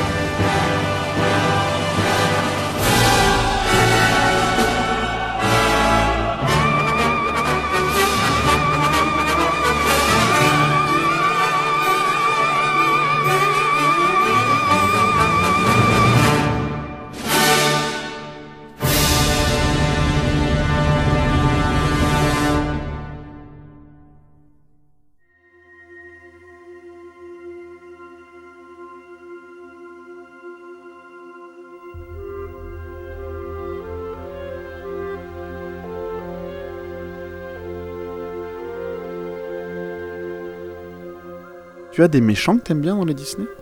Des méchants cool. Tes Euh, méchants préférés. Alors, j'aime bah, j'aime pas trop les méchants, forcément. Oh bah alors Ouais, les méchants, voilà, ils, ils font du mal, alors c'est pas bien. Vous notez que du coup Claire double à peu près pas mal des enfants. Oui. Euh, et les enfants, n'aiment pas les méchants. Euh, hmm. Attends, des méchants, genre des méchants que j'aime bien. Euh, bah si, bah si. Enfin, alors, ah oui, mais non, mais c'est pas un Disney. Oh, c'est dur maintenant, il y a trop de. Tu m'as cité moi moche et méchant. hein, pourtant, bah justement, c'était à ça que je pense. C'est parce que je pensais à- au personnage principal de Moi Moche et Méchant, qui à Mm. la base est un méchant. Oui. Mais c'est un méchant quand même un peu gentil. Oui, donc c'est un peu de la triche. Ouais, mais il est méchant des fois. des fois, il a des répliques et tout ça. Il est, il est un petit peu. Il est plus dans le punch aussi lui. Il Ouais. fait plus, il fait plus des vannes qu'autre chose. Mais il est cool. Bah, Justement, c'est un méchant cool. Après, c'est les, les mignons qui le rendent cool aussi. Ouais, mais Sans sont- les mignons, il est vraiment les méchant. Et les mignons, ils sont là. Et... Ils sont trop bien, les Les mignons. mecs qui ont inventé ces gens-là Ils sont. sont géniaux. C'est ça. Comme les lapins crétins. Ah ouais, mais c'est pareil. Incroyable. Ça, c'est- en soirée, ça. Tu peux pas inventer ça conscient. Ça peut- Tu comprends rien C'est génial. Tu parles pas et tu rigoles. Non, mais t'as, alors, attends, des méchants dans les Disney. On, a la reine Alors, dans la Blanche-Neige. Ouais, mais non. Dans Pinocchio, on en a pas mal, mais ça c'est surtout Monstro. Mais bon, euh, elle y peut rien. On fait un feu de cheminée dans son ventre. Il m'étonne qu'elle s'énerve. Bah, grave. Moi, je, moi, je serais elle, je ferais la même chose. Donc, Bah euh, ouais. T'as Dumbo, Dumbo triste. Ouh, Dumbo très triste.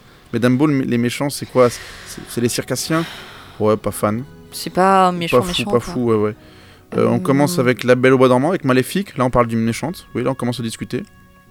Là, ça va, elle est, elle est plutôt badass quand même. Donc, euh, Sans un dalmatien. je l'aime pas trop les soins dalmatiens, mais Cruella, Cruella forcément. qui ressemble à quelque chose aussi. badass aussi. On a oublié Alice avec la Reine de Cœur. Bon, la Reine de Cœur, c'est un peu une gueularde, hein, mais bon. Moi, je suis, voilà, on je suis moins fan. Est pas fan. Euh, Euh, qui nous avons Qui nous avons? La Belle et le Clochard. Moi, c'est les, deux siamois. Mm. Les- bon, après, pas ouf non plus. Mais ils sont. Voilà. Oui. sont- T'as vu qu'ils les ont cutés dans la version live? Ah non, pas du tout. Parce que c'était raciste. Pardon? Oui. Parce que vu que ça faisait référence aux, aux Asiatiques, les deux siamois, ils ont Ouais. préféré euh, évincer cette, euh, D'accord. Simple. cette petite polémique. Ah, mais non, je savais pas du Simple tout. et efficace. Ben ouais, mais un peu. euh, enfin, chacun fait ce qu'il veut. mais- Peter Pan crochet. Plus. euh, plus ouah. Ouais, euh, bah si, et mouche. Oui, bah oui, mouche fait rire. Ah bah voilà, bah, et bah oui. Tiens, voilà, c'est effectivement, mouche. et bah mouche, il est méchant. Il est rigolo. C'est vrai. Donc mouche, ça, mouche, ça peut, ça peut passer. Mouche, ça peut passer. Ça peut passer. Crochet, bon, crochet, ouais, ça va, il est méchant. Oliver et compagnie, c'est lui, lui, lui, lui, lui, c'est un vrai méchant, lui, de souvenir. si, si, lui, Euh, oui, oui, euh, Sax, Ouais, Sax, il fait ouais, il est, ouais. C'est, des méchants un peu cruels, ça. Oui, c'est pour ça que je suis moins fan. Après, il y en a plein, je peux pas tous les faire. Taram et le chaudron magique. Oh. Là, là, si tu me parles de scènes qui font peur, je pense que le méchant de Taram et le chaudron magique peut difficilement faire pire. C'est quand même une tête de mort qui se balade. C'est ça. Non, mais des fois, ils ont fait, même. ils ont fait fort hein, quand même. hein. Quand je l'ai, enfin, je l'ai vu, être toute petite, donc. Euh... Taram et le chaudron magique. Roxy Rookie, bah du coup, ils en ont plein. C'est le chasseur qui à la fois est gentil. Puis après, t'as Rookie qui devient méchant, mais c'est parce que son maître lui demande de l'aide. Puis t'as Oui, l'ours. c'est pas, c'est ça, c'est pas pour de vrai. Ouais, c'est pour de faux. Donc ça passe ouais, pas. c'est sur le pour de faux. Ouais. Oui. C'est pas un vrai méchant, on le sait. Euh, après, on va faire un petit saut dans le temps. Euh, ah, Cendrillon, on n'a pas fait euh, la marraine dans Cendrillon, qui est quand même une sacrée garce. Avec ses, deux, ses deux filles. Ouais. Ouais, c'est pour ça que je l'aime pas trop. Les deux, les deux filles, au pire, elles, elles peuvent être Ah rigolotes. bah, un bon méchant, tu l'aimes pas. Hein. Bah non, justement, c'est pour ça. Ou- mais tu vois, quand, quand il est un peu badass, genre maléfique ou Cruella, tu vois, il y a, il y a un petit côté que j'aime bien, une énergie que j'aime bien. Chez elle, en tout cas. Après, on saute un peu les étapes, paf, paf, paf. On va arriver à les. On se fait un petit. Euh, Bernard et Bianca. Oh, Donc, pareil, là, t'as un méchant dans le pays des kangourous, je sais plus son nom, et t'en as une Mhm. autre. Je crois que c'est Médusa dans Oliver et compagnie. euh, Ouais, c'est ça, où ils vont sauver Penny. Ouais, elle, c'est vraie méchante aussi. Là, on vous parle de Disney, normalement, il y en a plein qui l'ont vu, mais il y en a qui l'ont pas vu aussi. Ou alors, des fois, on se rappelle plus, comme c'est des anciens en plus. Ça- euh, date. c'est ou alors, on, on sait, enfin, Bernard et Bianca, je les vois. Mais euh, et je suis sûre que je, je, je me retrouve le film, je me le regarde, je fais mais oui, bah oui, si, je me vrai, rappelle bah de oui. ça. Enfin, c'est tout va revenir. Taram, effectivement, euh, Taram, je l'ai aussi. Enfin, c'est, c'est magique. Après, on arrive sur les vrais méchants, parce qu'on arrive sur la petite sirène avec Ursula. Ouais. Là, on discute. Aladdin Jafar. Là, on Ah bah, ça c'est du bon méchant. Hercule Hadès, on fait OK. Ouais. Le roi lion. Scar. Ouais. Elle m'a fait un sourire, elle a fait ouais, lui, oui. Oh, bah oui. Mais c'est pas mon préféré quand même. On a, on a oublié le livre de la jungle. Oh, bah oui. Khan, ça fait partie des mœurs, ça, maintenant. Ouais. Et lui, c'est. Lui, c'est une vraie bestiole. Hein. Mais grave. J'aime bien son caractère et tout ça. euh, Il, fait, il fait un peu peur aussi. Il a une façon, voilà, de. Enfin, en plus, forcément, comme c'est une panthère, tu as la façon de se déplacer, de parler aussi. Moi, j'aurais dit que c'était un tigre, Shere Khan. J'aurais peut-être pas dit Bagheera plus la panthère. Oui, Oui. c'est pas faux. C'est oui, tout à fait, Oui. exactement. C'est moi c'est pour ça qu'elle aime le roi lion. Trompée. Parce qu'elle se, trompe assez souvent. voilà, mais c'est parce que voilà, quand on a vu 15 000, en fait, des fois, euh, tu, tu penses à un? Bon, Bernard et Bianca, ça va, je les vois. Bernard et Bianca, attends, je suis en train de chercher une blague. ouais, tu peux essayer. Je comble. c'est ça. Non, mais non, mais c'est pas drôle en fait. J'ai pas de, j'ai pas de, j'ai pas de blague marrante. Beata Maria, je clame que mon âme est pure, de ma vertu j'ai droit d'être fier. Beata Maria, mon cœur a bien plus de droiture qu'une commune vulgaire foule de misère. Mais pourquoi Maria, quand elle danse l'insolente, ses yeux de feu m'embrasent et me hantent Quelle brûlure, quelle torture, les flammes de sa chevelure dévorent mon corps d'obscènes flétrissures. Infernal, bacchanal, l'enfer noircit ma chair du péché de désir. Le ciel doit me punir. Est-ce ma faute? Pourquoi ce blâme C'est cette sorcière gitane par qui mon cœur s'enflamme. Est-ce ma faute si notre Père a fait les hommes moins puissants que Lucifer? Par pitié, Maria, protège-moi du mauvais sort de cette fleur du mal et de son corps. Détruis Esmeralda, son linceul, ou fais qu'elle soit à moi et à moi seul? Ministre Frollo, la bohémienne s'est enfuie. Quoi? Elle n'est plus dans la cathédrale. Elle s'est échappée. Mais comment? Ça ne fait rien. Sors d'ici, idiot Je la trouverai, je l'aurai, même si je dois brûler tout Paris Infernal, bacchanal, diabolique, sorcière Sois mienne ma passion te mènera en enfer.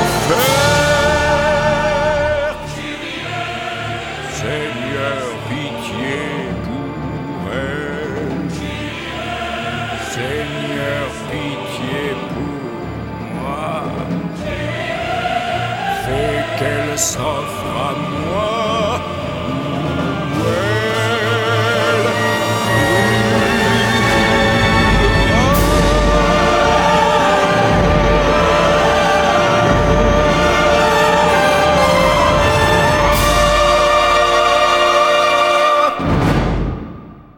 Frollo, c'est vrai.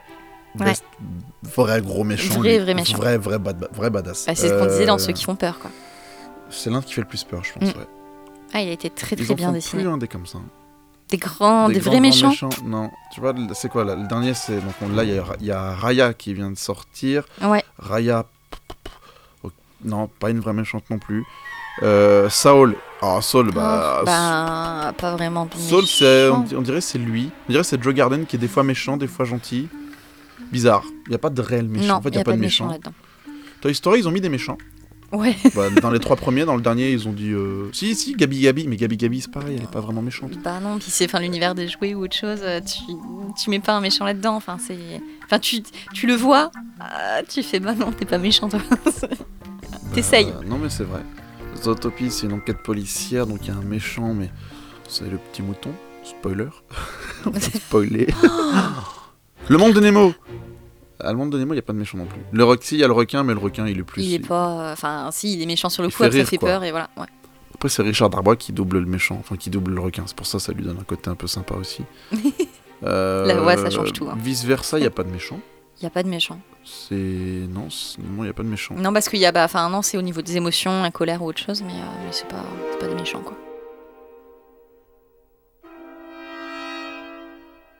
Voici la deuxième coupure théorique. Et si nous parlions du rapport qu'entretient le studio Disney vis-à-vis de la télé?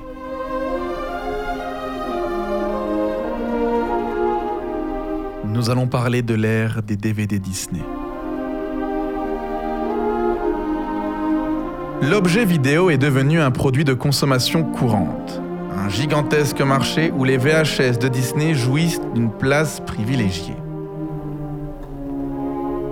Cette nouvelle consommation a des conséquences. Rox et Rookie est en France le premier classique Disney à sortir sans être précédé par une ressortie au cinéma. Leçon retenue depuis la précédente ressortie de Pinocchio, dont l'exploitation en salle a déçu, alors que la vente des cassettes s'est à nouveau montrée exceptionnelle.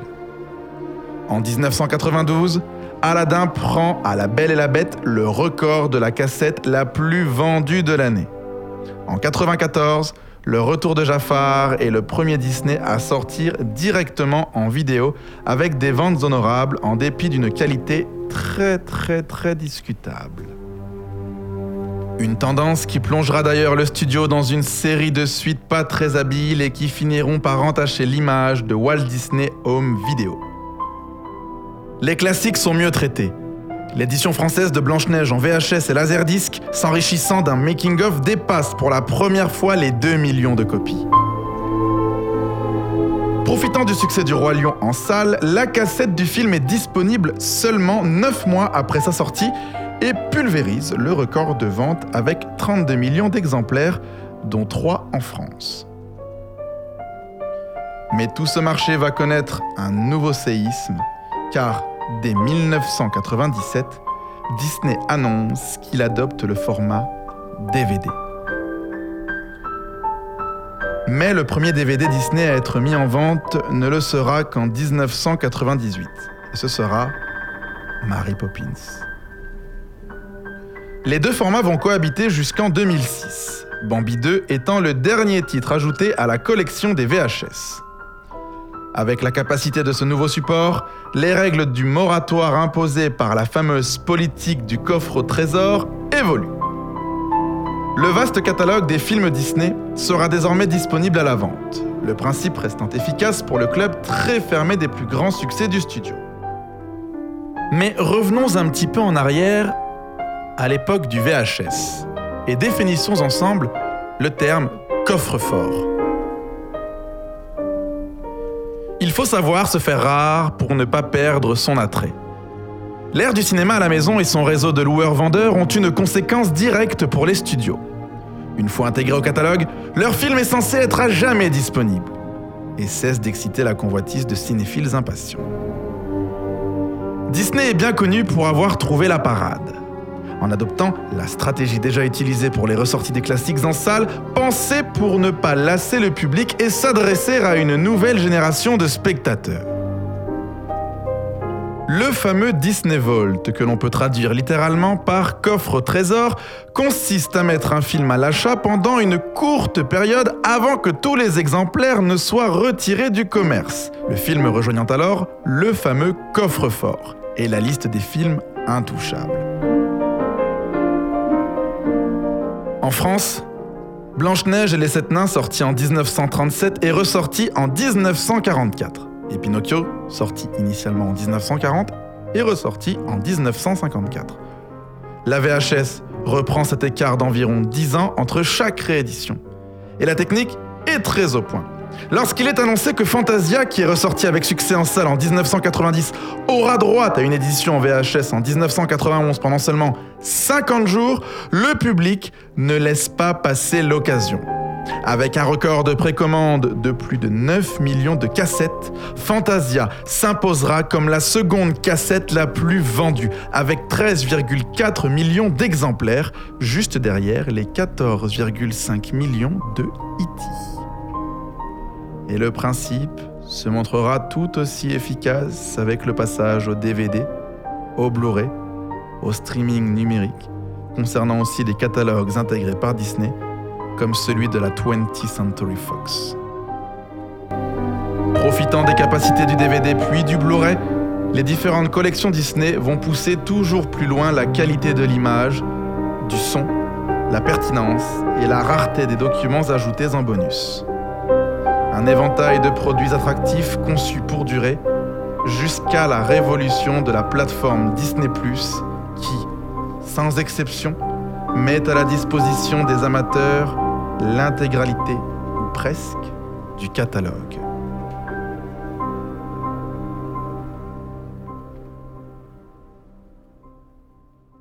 Donc pour conclure, qu'est-ce qu'un bon méchant? Bah, C'est quelqu'un qui fait peur. Oui. Et c'est quelqu'un euh, ouais, qui, enfin, qui, fait, qui nous fait peur à nous, qui fait peur aux héros et euh, qui va changer un peu le cours de l'histoire. Il faut qu'il soit vraiment méchant pour justement euh, que le héros vive une aventure aussi grâce à lui. Parce que s'il n'y avait pas de méchant, euh, bah, il n'y aurait peut-être pas d'aventure. Donc, donc, il faut un vrai méchant qui challenge le héros et, et voilà. C'est pour ça qu'ils sont là les méchants. Justement, tu vois, les, si jamais un jour je doublais un méchant, je suis sûre que ça m'apprendrait plein de trucs. C'est euh, parce que j'ai pas forcément, enfin quand tu m'entends à la base, euh, euh, tu penses pas que je peux faire un méchant. D'ailleurs, bah, en parlant de ça, c'est quoi les voix que. Sur, sur quel rôle on te place la plupart du temps en doublage? Hum, bah, pour l'instant, j'ai fait soit des enfants. Ah bon? Voilà, des Oh. petites filles. Oh bah. Oui. Euh, et sinon, j'ai aussi fait des jeunes femmes. Généralement, c'est ouais, c'est plus ça. Voilà, jeunes femmes ou ados ou enfants. Jamais de garçon? Pas encore. Euh, pas de non, pas de petits garçons. Je pense que c'est pareil. C'est aussi un, un truc que, que je pourrais faire. Ça, je vais le faire sur scène, le petit garçon. Mais euh, mais voilà, effectivement, bah, peut-être qu'en doublage, ça viendra en fait. C'est pour l'instant, voilà, ça n'a pas été dans ce qu'on m'a proposé, mais euh, mais ça viendra, je pense. À mon avis, ça se travaille. Et si on te demande de travailler un méchant, du coup, tu penses t'orienter comment? Bah, je pense que justement, euh, je, me ferai, je me ferai une playlist euh, de vidéos euh, YouTube sur tous les, euh, tous les méchants et tout ça. Regardez, même si des fois il n'y a pas, entre guillemets, des tutos, des tutos de comment Tuto faire la voix d'un méchant. cruel. voilà. Mais non, après, je pense que c'est aussi une question d'attitude. C'est, je pense que si toi, tout simplement, enfin, t'as l'attitude, tu ressens ce que le personnage bah, fait passer. Je pense que tu te mets en fait dans sa peau. Et même si ma, enfin, la voix est pas forcément, parce que tous les méchants, ils ont pas forcément une voix super grave. euh, Enfin, tu vois, surtout si c'est une femme. Je pense que c'est plus voilà l'intention que tu vas mettre dedans qui va qui va rendre le côté euh, méchant, maléfique, malsain, enfin tout ce qu'on veut. C'est euh, c'est juste, c'est vraiment l'intention qui joue quoi. C'est- ça qu'il faut, l'émotion, l'intention. Et, et là, je peux te sortir un truc super badass quoi. Et du coup, faut la technique aussi, là. Bah alors, ouais, justement, ou- oui, c'est sûr. Mais après, comme on disait dans le doublage, c'est euh, d'abord jouer. En fait, c'est vraiment après, comme on disait, ben, si jamais euh, euh, j'ai fait ma phrase un peu plus longue que ce qui était prévu, Mm. mais si l'intention était là, si elle était géniale au niveau de, de ce que j'ai pu faire sortir, voilà, comme je disais, l'ingé son, il te recale ça C'est les magiciens, ça. c'est des- ils sont incroyables. Merlin l'enchanteur. Oh, mais un chanteur. Oh là là, mais oui, comme Taram, quoi. C'est plein de souvenirs, tout ça. Voilà.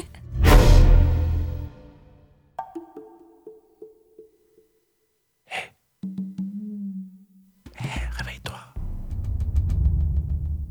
Hé, quoi? Réveille-toi. Qu'est-ce qui se passe? Mais t'entends pas Ah non, sinon je te demande chut. Mais quoi? Écoute. Ça bouge. Vite, va réveiller les autres. Mais pourquoi? Vas-y. T'es sûr? T'inquiète pas, je crois savoir ce que c'est. Ok. Je vais réveiller les autres. Fonce. Qu'est-ce qui se passe Fonce. C'est quoi ce bruit Fonce. Qu'est-ce qui se passe Fonce. Ça te rend en danger Fonce. Mais non, t'inquiète pas, tout va bien se passer. Fonce. Moi, je crois qu'il n'y a rien à craindre. Fonce. Qu'est-ce qu'on doit faire Fonce. Calmez-vous. On va respirer tranquillement. Fonce. À présent, Fonce. nous allons pouvoir parler de Tarazan.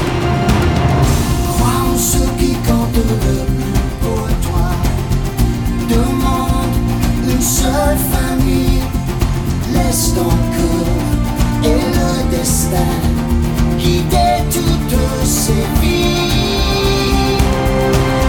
Un paradis vierge des hommes. Dans un monde fait d'amour. Leur vie est simple, ils vivent en.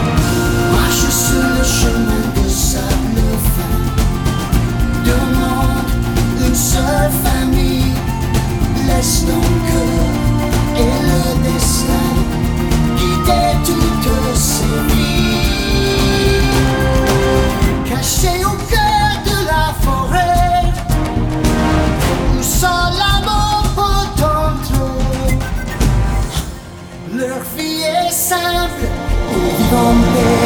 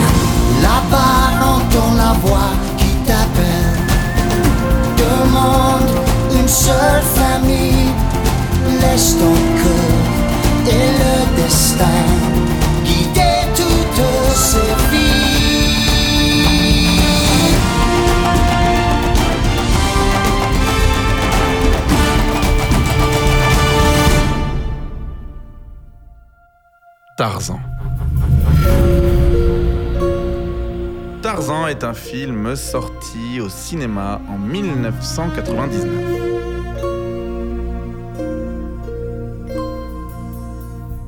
L'histoire raconte celle d'un homme singe ayant perdu ses parents étant enfant.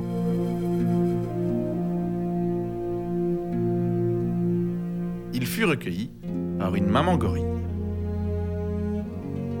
Celle-ci l'a éduqué dans la jungle. Ce qui fait que Tarzan a toujours eu l'impression, comme Mowgli auparavant, de faire partie d'un clan. Mais, à l'inverse de Mowgli, Tarzan n'avait pas conscience qu'il n'était pas comme ses semblables. Ce n'est que plus tard, lorsqu'un certain professeur et sa fille, Jane, arrivèrent pour visiter la jungle, que Tarzan se dit Tiens, mais cette dame me ressemble. Cette dame est comme moi. Alors, qui sont ma famille et qui sont ses semblables L'histoire de Tarzan retrace les origines et met en valeur le terme de race. Ce n'est pas parce que je ne ressemble pas aux gens que j'aime qu'à l'intérieur, je ne suis pas comme eux. L'histoire de Tarzan débute lorsque Kevin Lima vient de réaliser Dingo et Max. Hésitant face à l'ampleur de la tâche, la thématique profonde de son adaptation viendra avec la première image qui s'impose à lui à la lecture du livre, cette fameuse scène où la main de Tarzan se pose contre celle de Jane. L'aventure de Tarzan est bondissante, drôle et spectaculaire. Elle met en valeur la quête identitaire et définit à elle seule le sens du mot famille. C'est beau ce que vous dites. Ah, monsieur Boubaker. Franchement, c'est. Ouais, allez-y, c'est parti. Et vous vous remoquez de moi. Je sais pas les mots. Ouais, si, si, vous avez pas les mots, ouais. Pour incarner pleinement ce personnage, ce fantasme d'un homme qui renaît de la nature, il faut se libérer du réalisme imposé par tant d'acteurs. Et vous allez voir que c'est pas facile et que Kevin Lima est au cœur du succès de ce dessin animé. Rejoint par Chris Buck, superviseur de l'animation sur Pocahontas, Lima prend plusieurs décisions capitales. Avant tout, pas question que Tarzan se retrouve à chanter ses états d'âme au bord d'une branche. En effet, la musique devient un soutien dans ce récit, comme si cette dernière était la narratrice externe de cette quête. Elle fut composée, confiée et chantée par Phil Collins.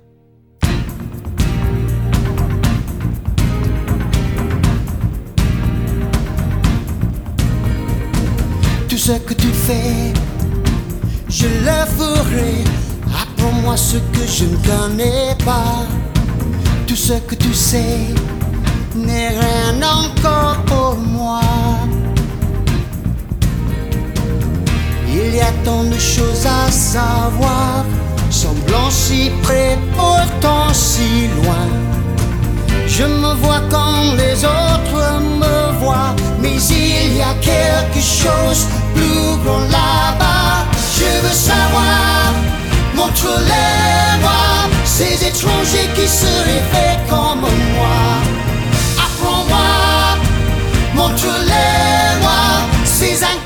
qui serait paré à moi.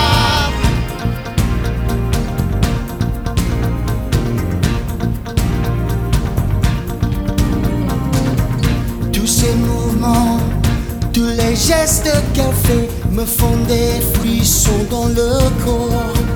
Pourquoi je sens ce besoin d'être toujours près d'elle? Toutes ces émotions nouvelles, le monde nouveau, loin, très loin d'ici. Au-delà des arbres et des nuages, je vois devant moi notre horizon. Je veux savoir, montre-les-moi, ces étrangers qui se réveillent comme moi. Apprends-moi, montre-les-moi, ces inconnus qui se réparent à à ce monde qui est le mien. Il est plus beau que dans tes rêves. Ressens-tu ce que mon cœur ressent pour toi? Prends ma main vers ce monde que je veux.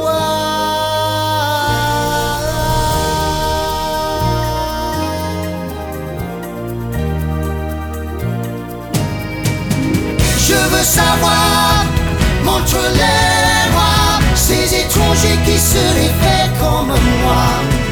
Apprends-moi, montre-les-moi, ces inconnus qui se réparent à moi.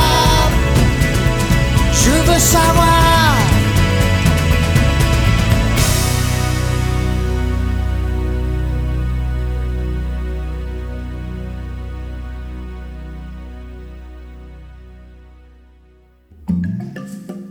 Les attitudes animales de Tarzan se glissent dans son comportement. Et inspiré par son fils Skater, puis par le champion Tony Hawk, l'animateur Glinkin donne à son personnage une aisance aérienne qu'aucune liane ne lui a permis d'atteindre. Autre chose à savoir, ce sont les singes qui prennent la parole dans ce dessin animé comme vous avez pu le constater. Ils redeviennent néanmoins muets en présence des humains et non pas en présence de Tarzan. Première infidélité, les chimpanzés qui recueillent l'enfant humain deviennent des gorilles, une race fascinante de puissance, mais en danger. Et pour écarter tout risque d'allusion raciste, aucun Africain n'est représenté. Vous savez, depuis tout à l'heure, je vous écoute et, euh, et je peux pas m'empêcher de, vous- bah, le dire, mais c'est l'une de vos, meilleures chroniques pour le moment. Genre, genre là, de vous à moi, c'est l'une de vos meilleures. Ah bah de moi à vous, je vous remercie. Et pour, euh, pour en rajouter une couche sur le fait que voilà, on forme une, une certaine famille, on va Bon. dire, un certain duo, bah, le fait que vous ayez pris en compte ce que je vous ai dit tout à l'heure par rapport au fait de parler de, de films euh, un Comme peu plus Tarzan. anciens comme, Mm. comme Tarzan, le genre de film auquel on n'y pense pas tout de suite, ah, ça, ça me fait plaisir. Donc j'aimerais vous remercier Ah. personnellement et j'aimerais qu'on continue cette émission et qu'on la finisse. Sur cette lancée. Sur cette lancée exactement. Après 1h23 minutes, euh, j'ai le droit à un merci, c'est beau. Bah, ça vient de moi, mais à culpa. Mais à culpa Gigi Ben. Ah, ça fait plaisir. Et qu'en pensez-vous de Tarzan, maître Boubaker Bah, si vous voulez, euh, moi, Tarzan, quand je l'avais vu la, la dernière fois, c'était bah, comme il y a au moins une décennie. hein, Il y a un petit bout de temps. Ouais, un petit bout de temps, quoi. Il y a au moins une décennie, je l'avais vu.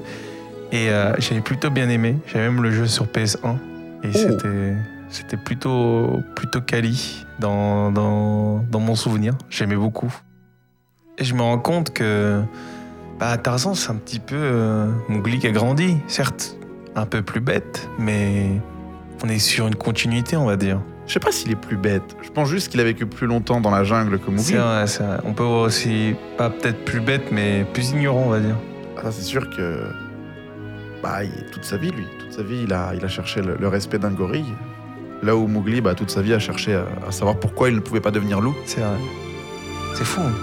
Ça prouve bien que la différence, elle est pas dans le cœur, mais elle est dans la tête.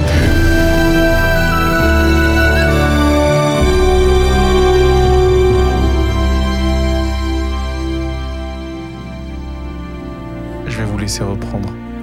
Je vous remercie.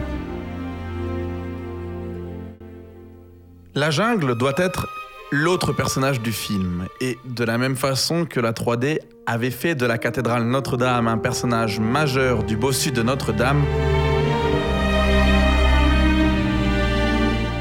l'ordinateur va permettre de fabriquer une jungle immersive et magique grâce à un système mis au point dès La Belle et la Bête. Le Deep Conveys.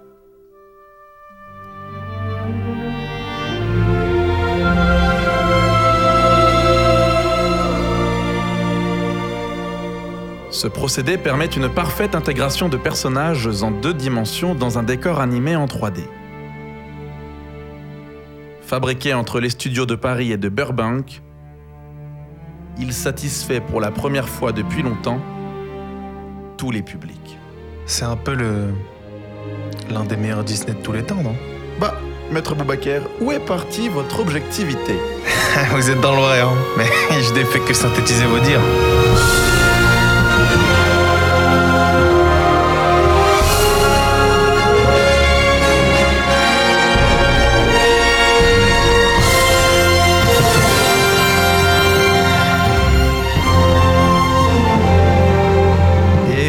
Bien raison. Tarzan permet à Disney de reprendre la tête du box-office, dépassant les scores de Mulan et de Mille et une pattes.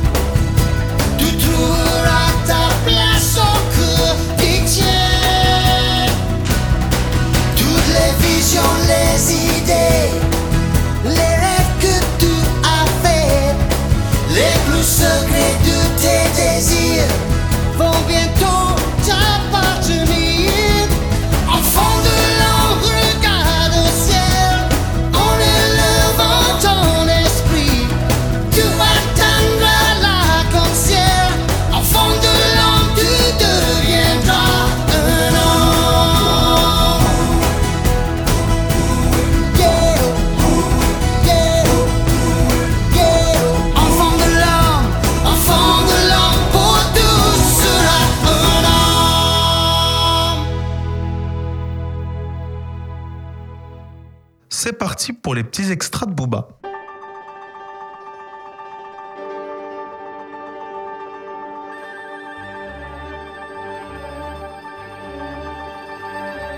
Saviez-vous que Edgar Rice, l'auteur des romans Tarzan, avait un jour déclaré que seule l'animation pourrait rendre justice à l'envergure de son héros? Visionnaire, le garçon. Je vous sens un peu moqueur, maître Boubaker. Là, pourquoi vous m'appelez maître? Pourquoi vous m'appelez maître en fait? Non, mais attendez, il faut m'appeler maître? Bah oui, depuis le début, je vous appelle maître. Non Ah, si, si, si. Non, c'est pendant les avocats du diable que vous m'appelez maître. Ah oui, c'est vrai. Mais vous, vous êtes complètement euh, débordé en fait. Je suis fatigué. Vous êtes à côté de la plaque. Oui, je suis à côté de la plaque. Est-ce que je peux reprendre? Reprenez. Merci. Saviez-vous également qu'il fut un temps envisagé que Tarzan parte à Londres à la fin du film? Comme dans le roman. Mais Chris Buck et Kevin Lima décidèrent qu'il valait mieux qu'il reste dans la jungle avec sa famille. Hmm, je vois que vous êtes bien renseigné. Bah, c'est-à-dire que bah, j'ai suivi euh, bah, ce que vous avez dit en fait. Donc vous êtes toujours convaincu que cette chronique est la meilleure que nous ayons faite ensemble Bah, moi personnellement, euh, moi je considère que c'est euh, c'est Atlantide. Ah bah oui, évidemment. Oui, moi, pour moi, c'est toujours ça, mais pour vous, en l'occurrence, Tarzan, euh, Pas mal, hein j'ai pas eu mieux. J'ai pas eu mieux pour le moment, j'ai pas eu mieux. Je vous laisse conclure Ouais, maintenant que vous le dites, euh, ça serait peut-être pas mal euh, que je commence à conclure là. Monsieur Beaubaker, s'il vous plaît. Oui, oui, c'est bon. les gars.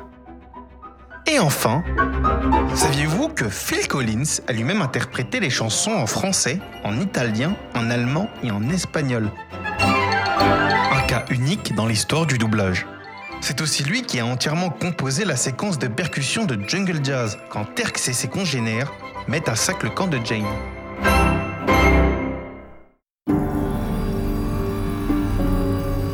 Pour terminer cette interview, cher ami, je vais vous poser trois questions. Oula.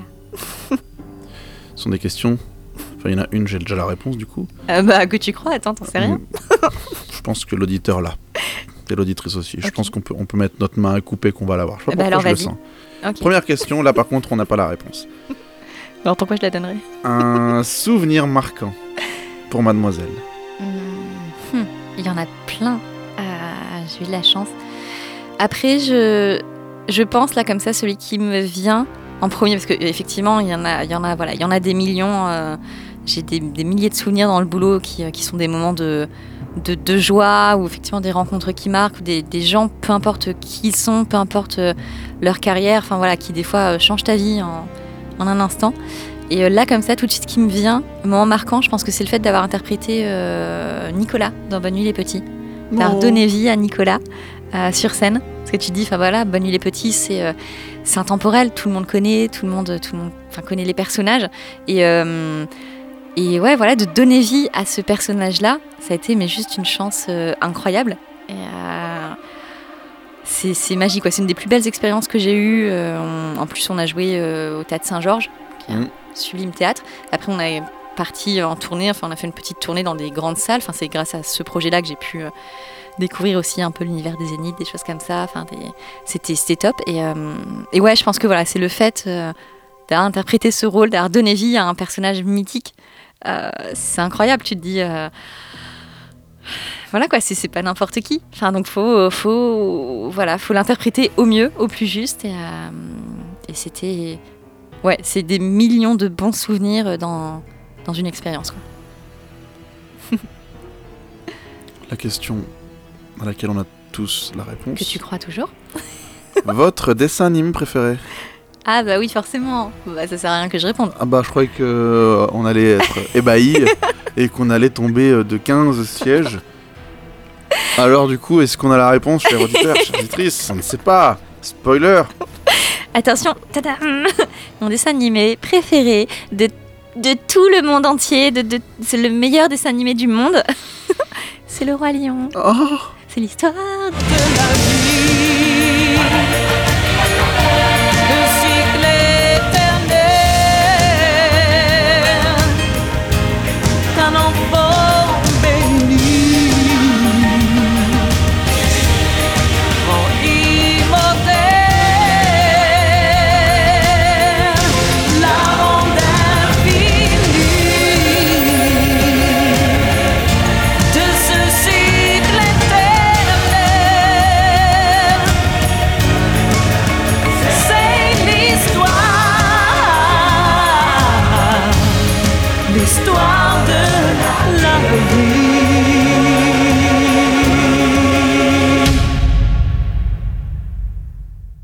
Pourquoi ce film? Bah, je sais pas, je pense que enfin il m'a marqué d'une certaine façon, peut-être que c'est les personnages qui m'ont encore plus touché que d'habitude, c'est les chansons, peut-être aussi euh, euh, voilà qui m'ont marqué que je connais par cœur. Euh, l'histoire, enfin tout l'univers. T'as été voir le film du coup? Live action? Oui. Ah Attention. Mais non. Son, voilà, son, son- son regard a, a vrillé. Eh ben, on touche pas au roi lion. Enfin, c'est, enfin, ils ont essayé de faire quelque chose, mais euh, plus, t'as été le voir en VF du coup aussi pour rendre Oui. honneur au, au Communion- eh oui, et au exactement. Et euh. Pas ouf. bah, pas ouf. Pas ouf. Après, il y en a qui s'en sortent très bien. Ouais, mais pas ouf quand même. Mais pas ouf. bah, Après, c'est au niveau du choix du casting. Euh, Après, le problème, c'est comme on le sait malheureusement, en ce moment, bah, il y a pas mal de choses qui se font pour que ça marche au niveau commercial. Voilà, donc on n'en dira, on en dira pas plus. C'est le business. C'est ça, et des fois, ben, c'est dommage parce qu'il y a plein de, de gens que je connais qui auraient été incroyables Mm. dans certains des rôles. Voilà, ça leur a pas été confié, bon bah c'est comme ça, ça a marché. Ça- euh, En plus, je trouve ça un peu dégueu parce que les gens, ils vont pas. Là, quand tu auras le Roi Lion, Mm. tu vas pas voir qui double. Tu Bah vas non. voir le Roi Lion. bah c'est ça. Et je te jure que quand j'ai entendu la chanson de Scar, là, notamment, Mm. j'avais honte. Ils ont vraiment fait ça, là? C'était ignoble. Ouais. Même Jean Reno, il était pas dedans. Mm. Il était essoufflé. J'ai un Mufasa essoufflé. Mm. Mode, oh, Ah bah c'était pas du tout. euh, ah, ça a rien à voir. hein. Non, c'est c'est pas, c'est pas, c'est pas comparable. Donc euh, voilà, moi vraiment, j'ai bon, étant forcément, enfin, ultra fan de l'univers du premier, qui pour moi reste voilà magique. Bah là, ça, ça a perdu sa magie en fait. Là, c'était. T'as vu le 2 et le 3 du coup En dessin animé aussi Hmm, je crois que j'ai vu le 2. Le 2 il t'a parlé Euh, un peu Moins, bah, oui, bah, mais non, c'était. bah, Oui. Généralement, de toute façon, comme on dit, en plus, les suites, elles sont pas forcément toujours réussies. Sauf bon, certaines. Mais euh, là, ouais, là, ça m'a moins. Je pense que, comme je te dis, c'était vraiment les personnages, l'histoire euh, qui, qui m'a touchée. Le 2, bon, bah, il y a des chansons aussi qui sont plutôt chouettes. Mais voilà, ça m'a moins, euh, ça m'a moins touché que, que le premier. Je sais pas, je- j'ai bien aimé, hein, c'était sympa, mais, euh, mais le 3, voilà, je l'ai même pas, j'ai même pas regardé. Très bien. Voilà. Nous allons arriver à la dernière question. C'est fou. C'est un peu trop vite là. Ouais, qu'on parle encore. Je compte sur toi. Ok. Dernière question. euh, Tu es, je pense, l'interview qui est la plus proche des gens qui l'écoutent. Mhm. Euh, et qu'est-ce que tu dirais du coup à ces gens, ces jeunes, jeunes filles, jeunes garçons, qui veulent faire du doublage, de la cascade, du théâtre ou du cinéma, mais qui galèrent et qui euh, le Covid ça a pas aidé Non. et qui euh, on peut pas et qui on nous fait pas confiance, bref, et qui sont en manque de motivation. Enfin, Madame, je compte sur vous pour me motiver les troupes. Ben, enfin, la première chose que je dirais, c'est accrochez-vous. Toute façon, c'est un peu, c'est un peu la base. C'est, c'est, en plus, c'est surtout, ben, là, ce qui arrive, euh, c'est dur. Euh, c'est des périodes de vide. Mais en fait, préparez-vous à en avoir d'autres. c'est un peu, c'est les montagnes russes, ce métier. C'est-à-dire que va, la roue va tourner. Il y a des bonnes choses qui vont arriver, c'est sûr et certain. Si, tu t'accroches, si tous les jours tu, euh, vas chercher des annonces de casting, euh, si tous les jours tu, bosses justement pour toi t'améliorer, te perfectionner, euh, voilà, la roue va tourner et il y a des bonnes choses qui vont arriver, c'est sûr et certain. Si tu y crois, c'est aussi comme ça que ça marche. Il faut toujours y croire. Et après, évidemment, bah, même si tu donnes tout, il y a donc voilà, il y a toutes ces, toutes ces bonnes choses qui vont arriver. Bah, il y aura des moments où il y aura rien, où il y aura rien. Tu auras beau faire absolument tout ce que tu peux. euh, bah, il y a des fois où voilà, c'est des périodes de vie, des personnes t'appellent, t'as que des réponses euh, qui disent non. Faut passer par là parce que ça, voilà, ça arrive une fois, deux fois, trois fois, c'est euh, le jeu. Après, des fois, ça dure une semaine, des fois, ça dure trois mois. Bah, c'est pas grave, faut s'accrocher parce que ça va reprendre. C'est vraiment le- truc. À, faut rester très fort, enfin mentalement, pour faire ce métier-là, parce que c'est dur, parce qu'il y a beaucoup de compétition, hein, on va pas se mentir, Et parce qu'on doute de nous très vite. et parce qu'on doute de nous tout, Tout le temps. temps. voilà, tout le temps, et parce que euh, bah, des fois, il y a des fois, il y a pas grand monde qui va être à tes côtés pour te soutenir. Des fois, il y a personne. Des fois, il a personne. euh, ou alors, des fois, tu penses qu'il y a des gens, mais tu te rends compte que ben, finalement, euh, ça, quand dépend, ça va ça, pas. ouais, ça dépend quel projet arrive en fait. Exactement, c'est ça. C'est des fois, tu as plein d'amis et, euh, et des fois, tu as plus. Donc, c'est aussi le, le jeu. faut savoir sur qui compter, en fait. C'est important parce que justement, quand tu traverses des périodes de doute, bah, si tu as des vrais amis qui sont autour de toi et qui pourront te soutenir, ça va aller. C'est la vie en même temps, c'est euh, c'est comme ça. Je pense que dans tous les métiers, on passe tous par, euh, par ce genre de, de période hein, où on doute, on a des challenges, des choses comme ça, ou des fois il y a moins de projets que d'habitude. Donc euh, voilà, comme dans tous les métiers, faut, faut être fort, faut être bien entouré, et plus important, faut y croire. C'est juste ça, c'est la, enfin, c'est la loi de l'attraction et c'est comme ça que ça marche. Il faut y croire. Si tu y crois, ça va marcher. C'est sûr. et C'est pas certain. grave de pas être bon dès le départ? Non, bah non, justement, parce que de toute façon, tu apprends tout le temps dans ce métier. C'est un métier, enfin, voilà, comme je disais, moi, euh, j'ai le, donc, euh, le doublage et la cascade qui sont arrivés maintenant. Ça aurait pu arriver plus tôt, ben, c'est arrivé là, et ben, euh, ben voilà, je, pour l'instant, je, je suis un bébé, j'ai, euh, il y a plein de trucs que je vais faire que je vais rater.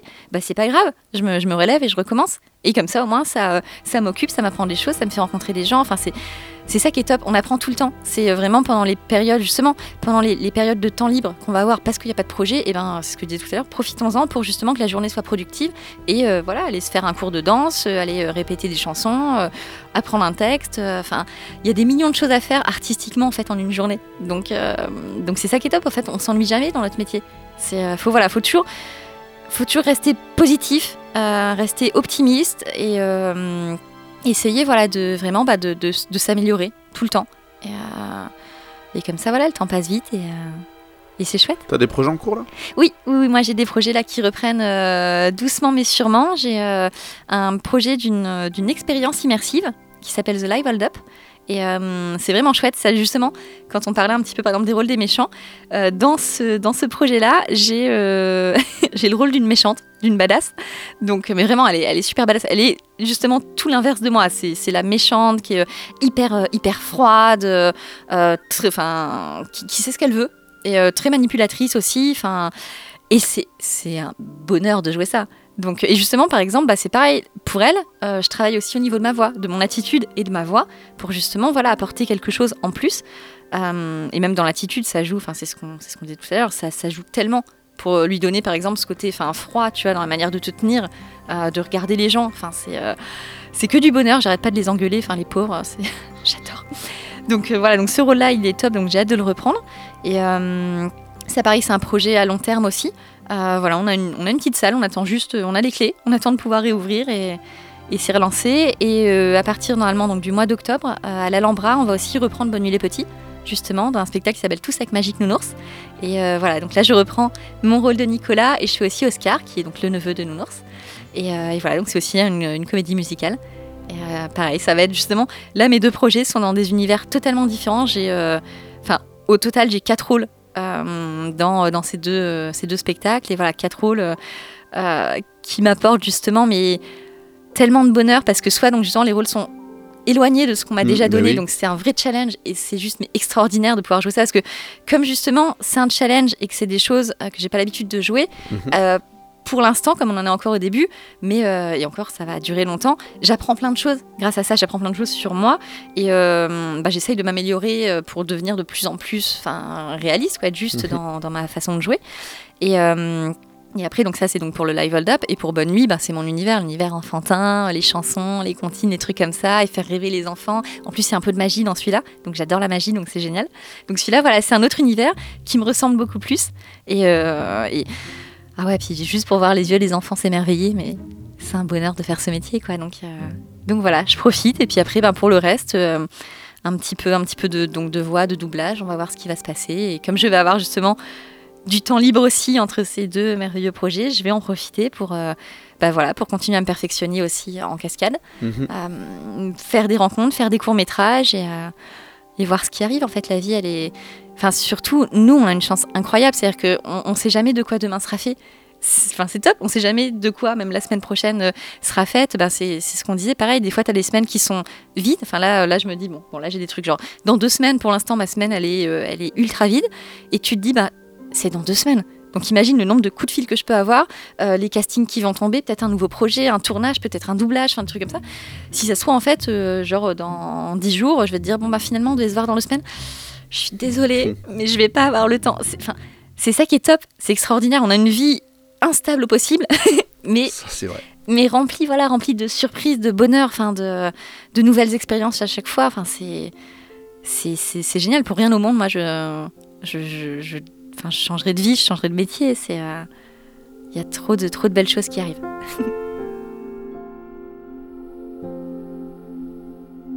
Eh bien, merci, mademoiselle. Merci monsieur.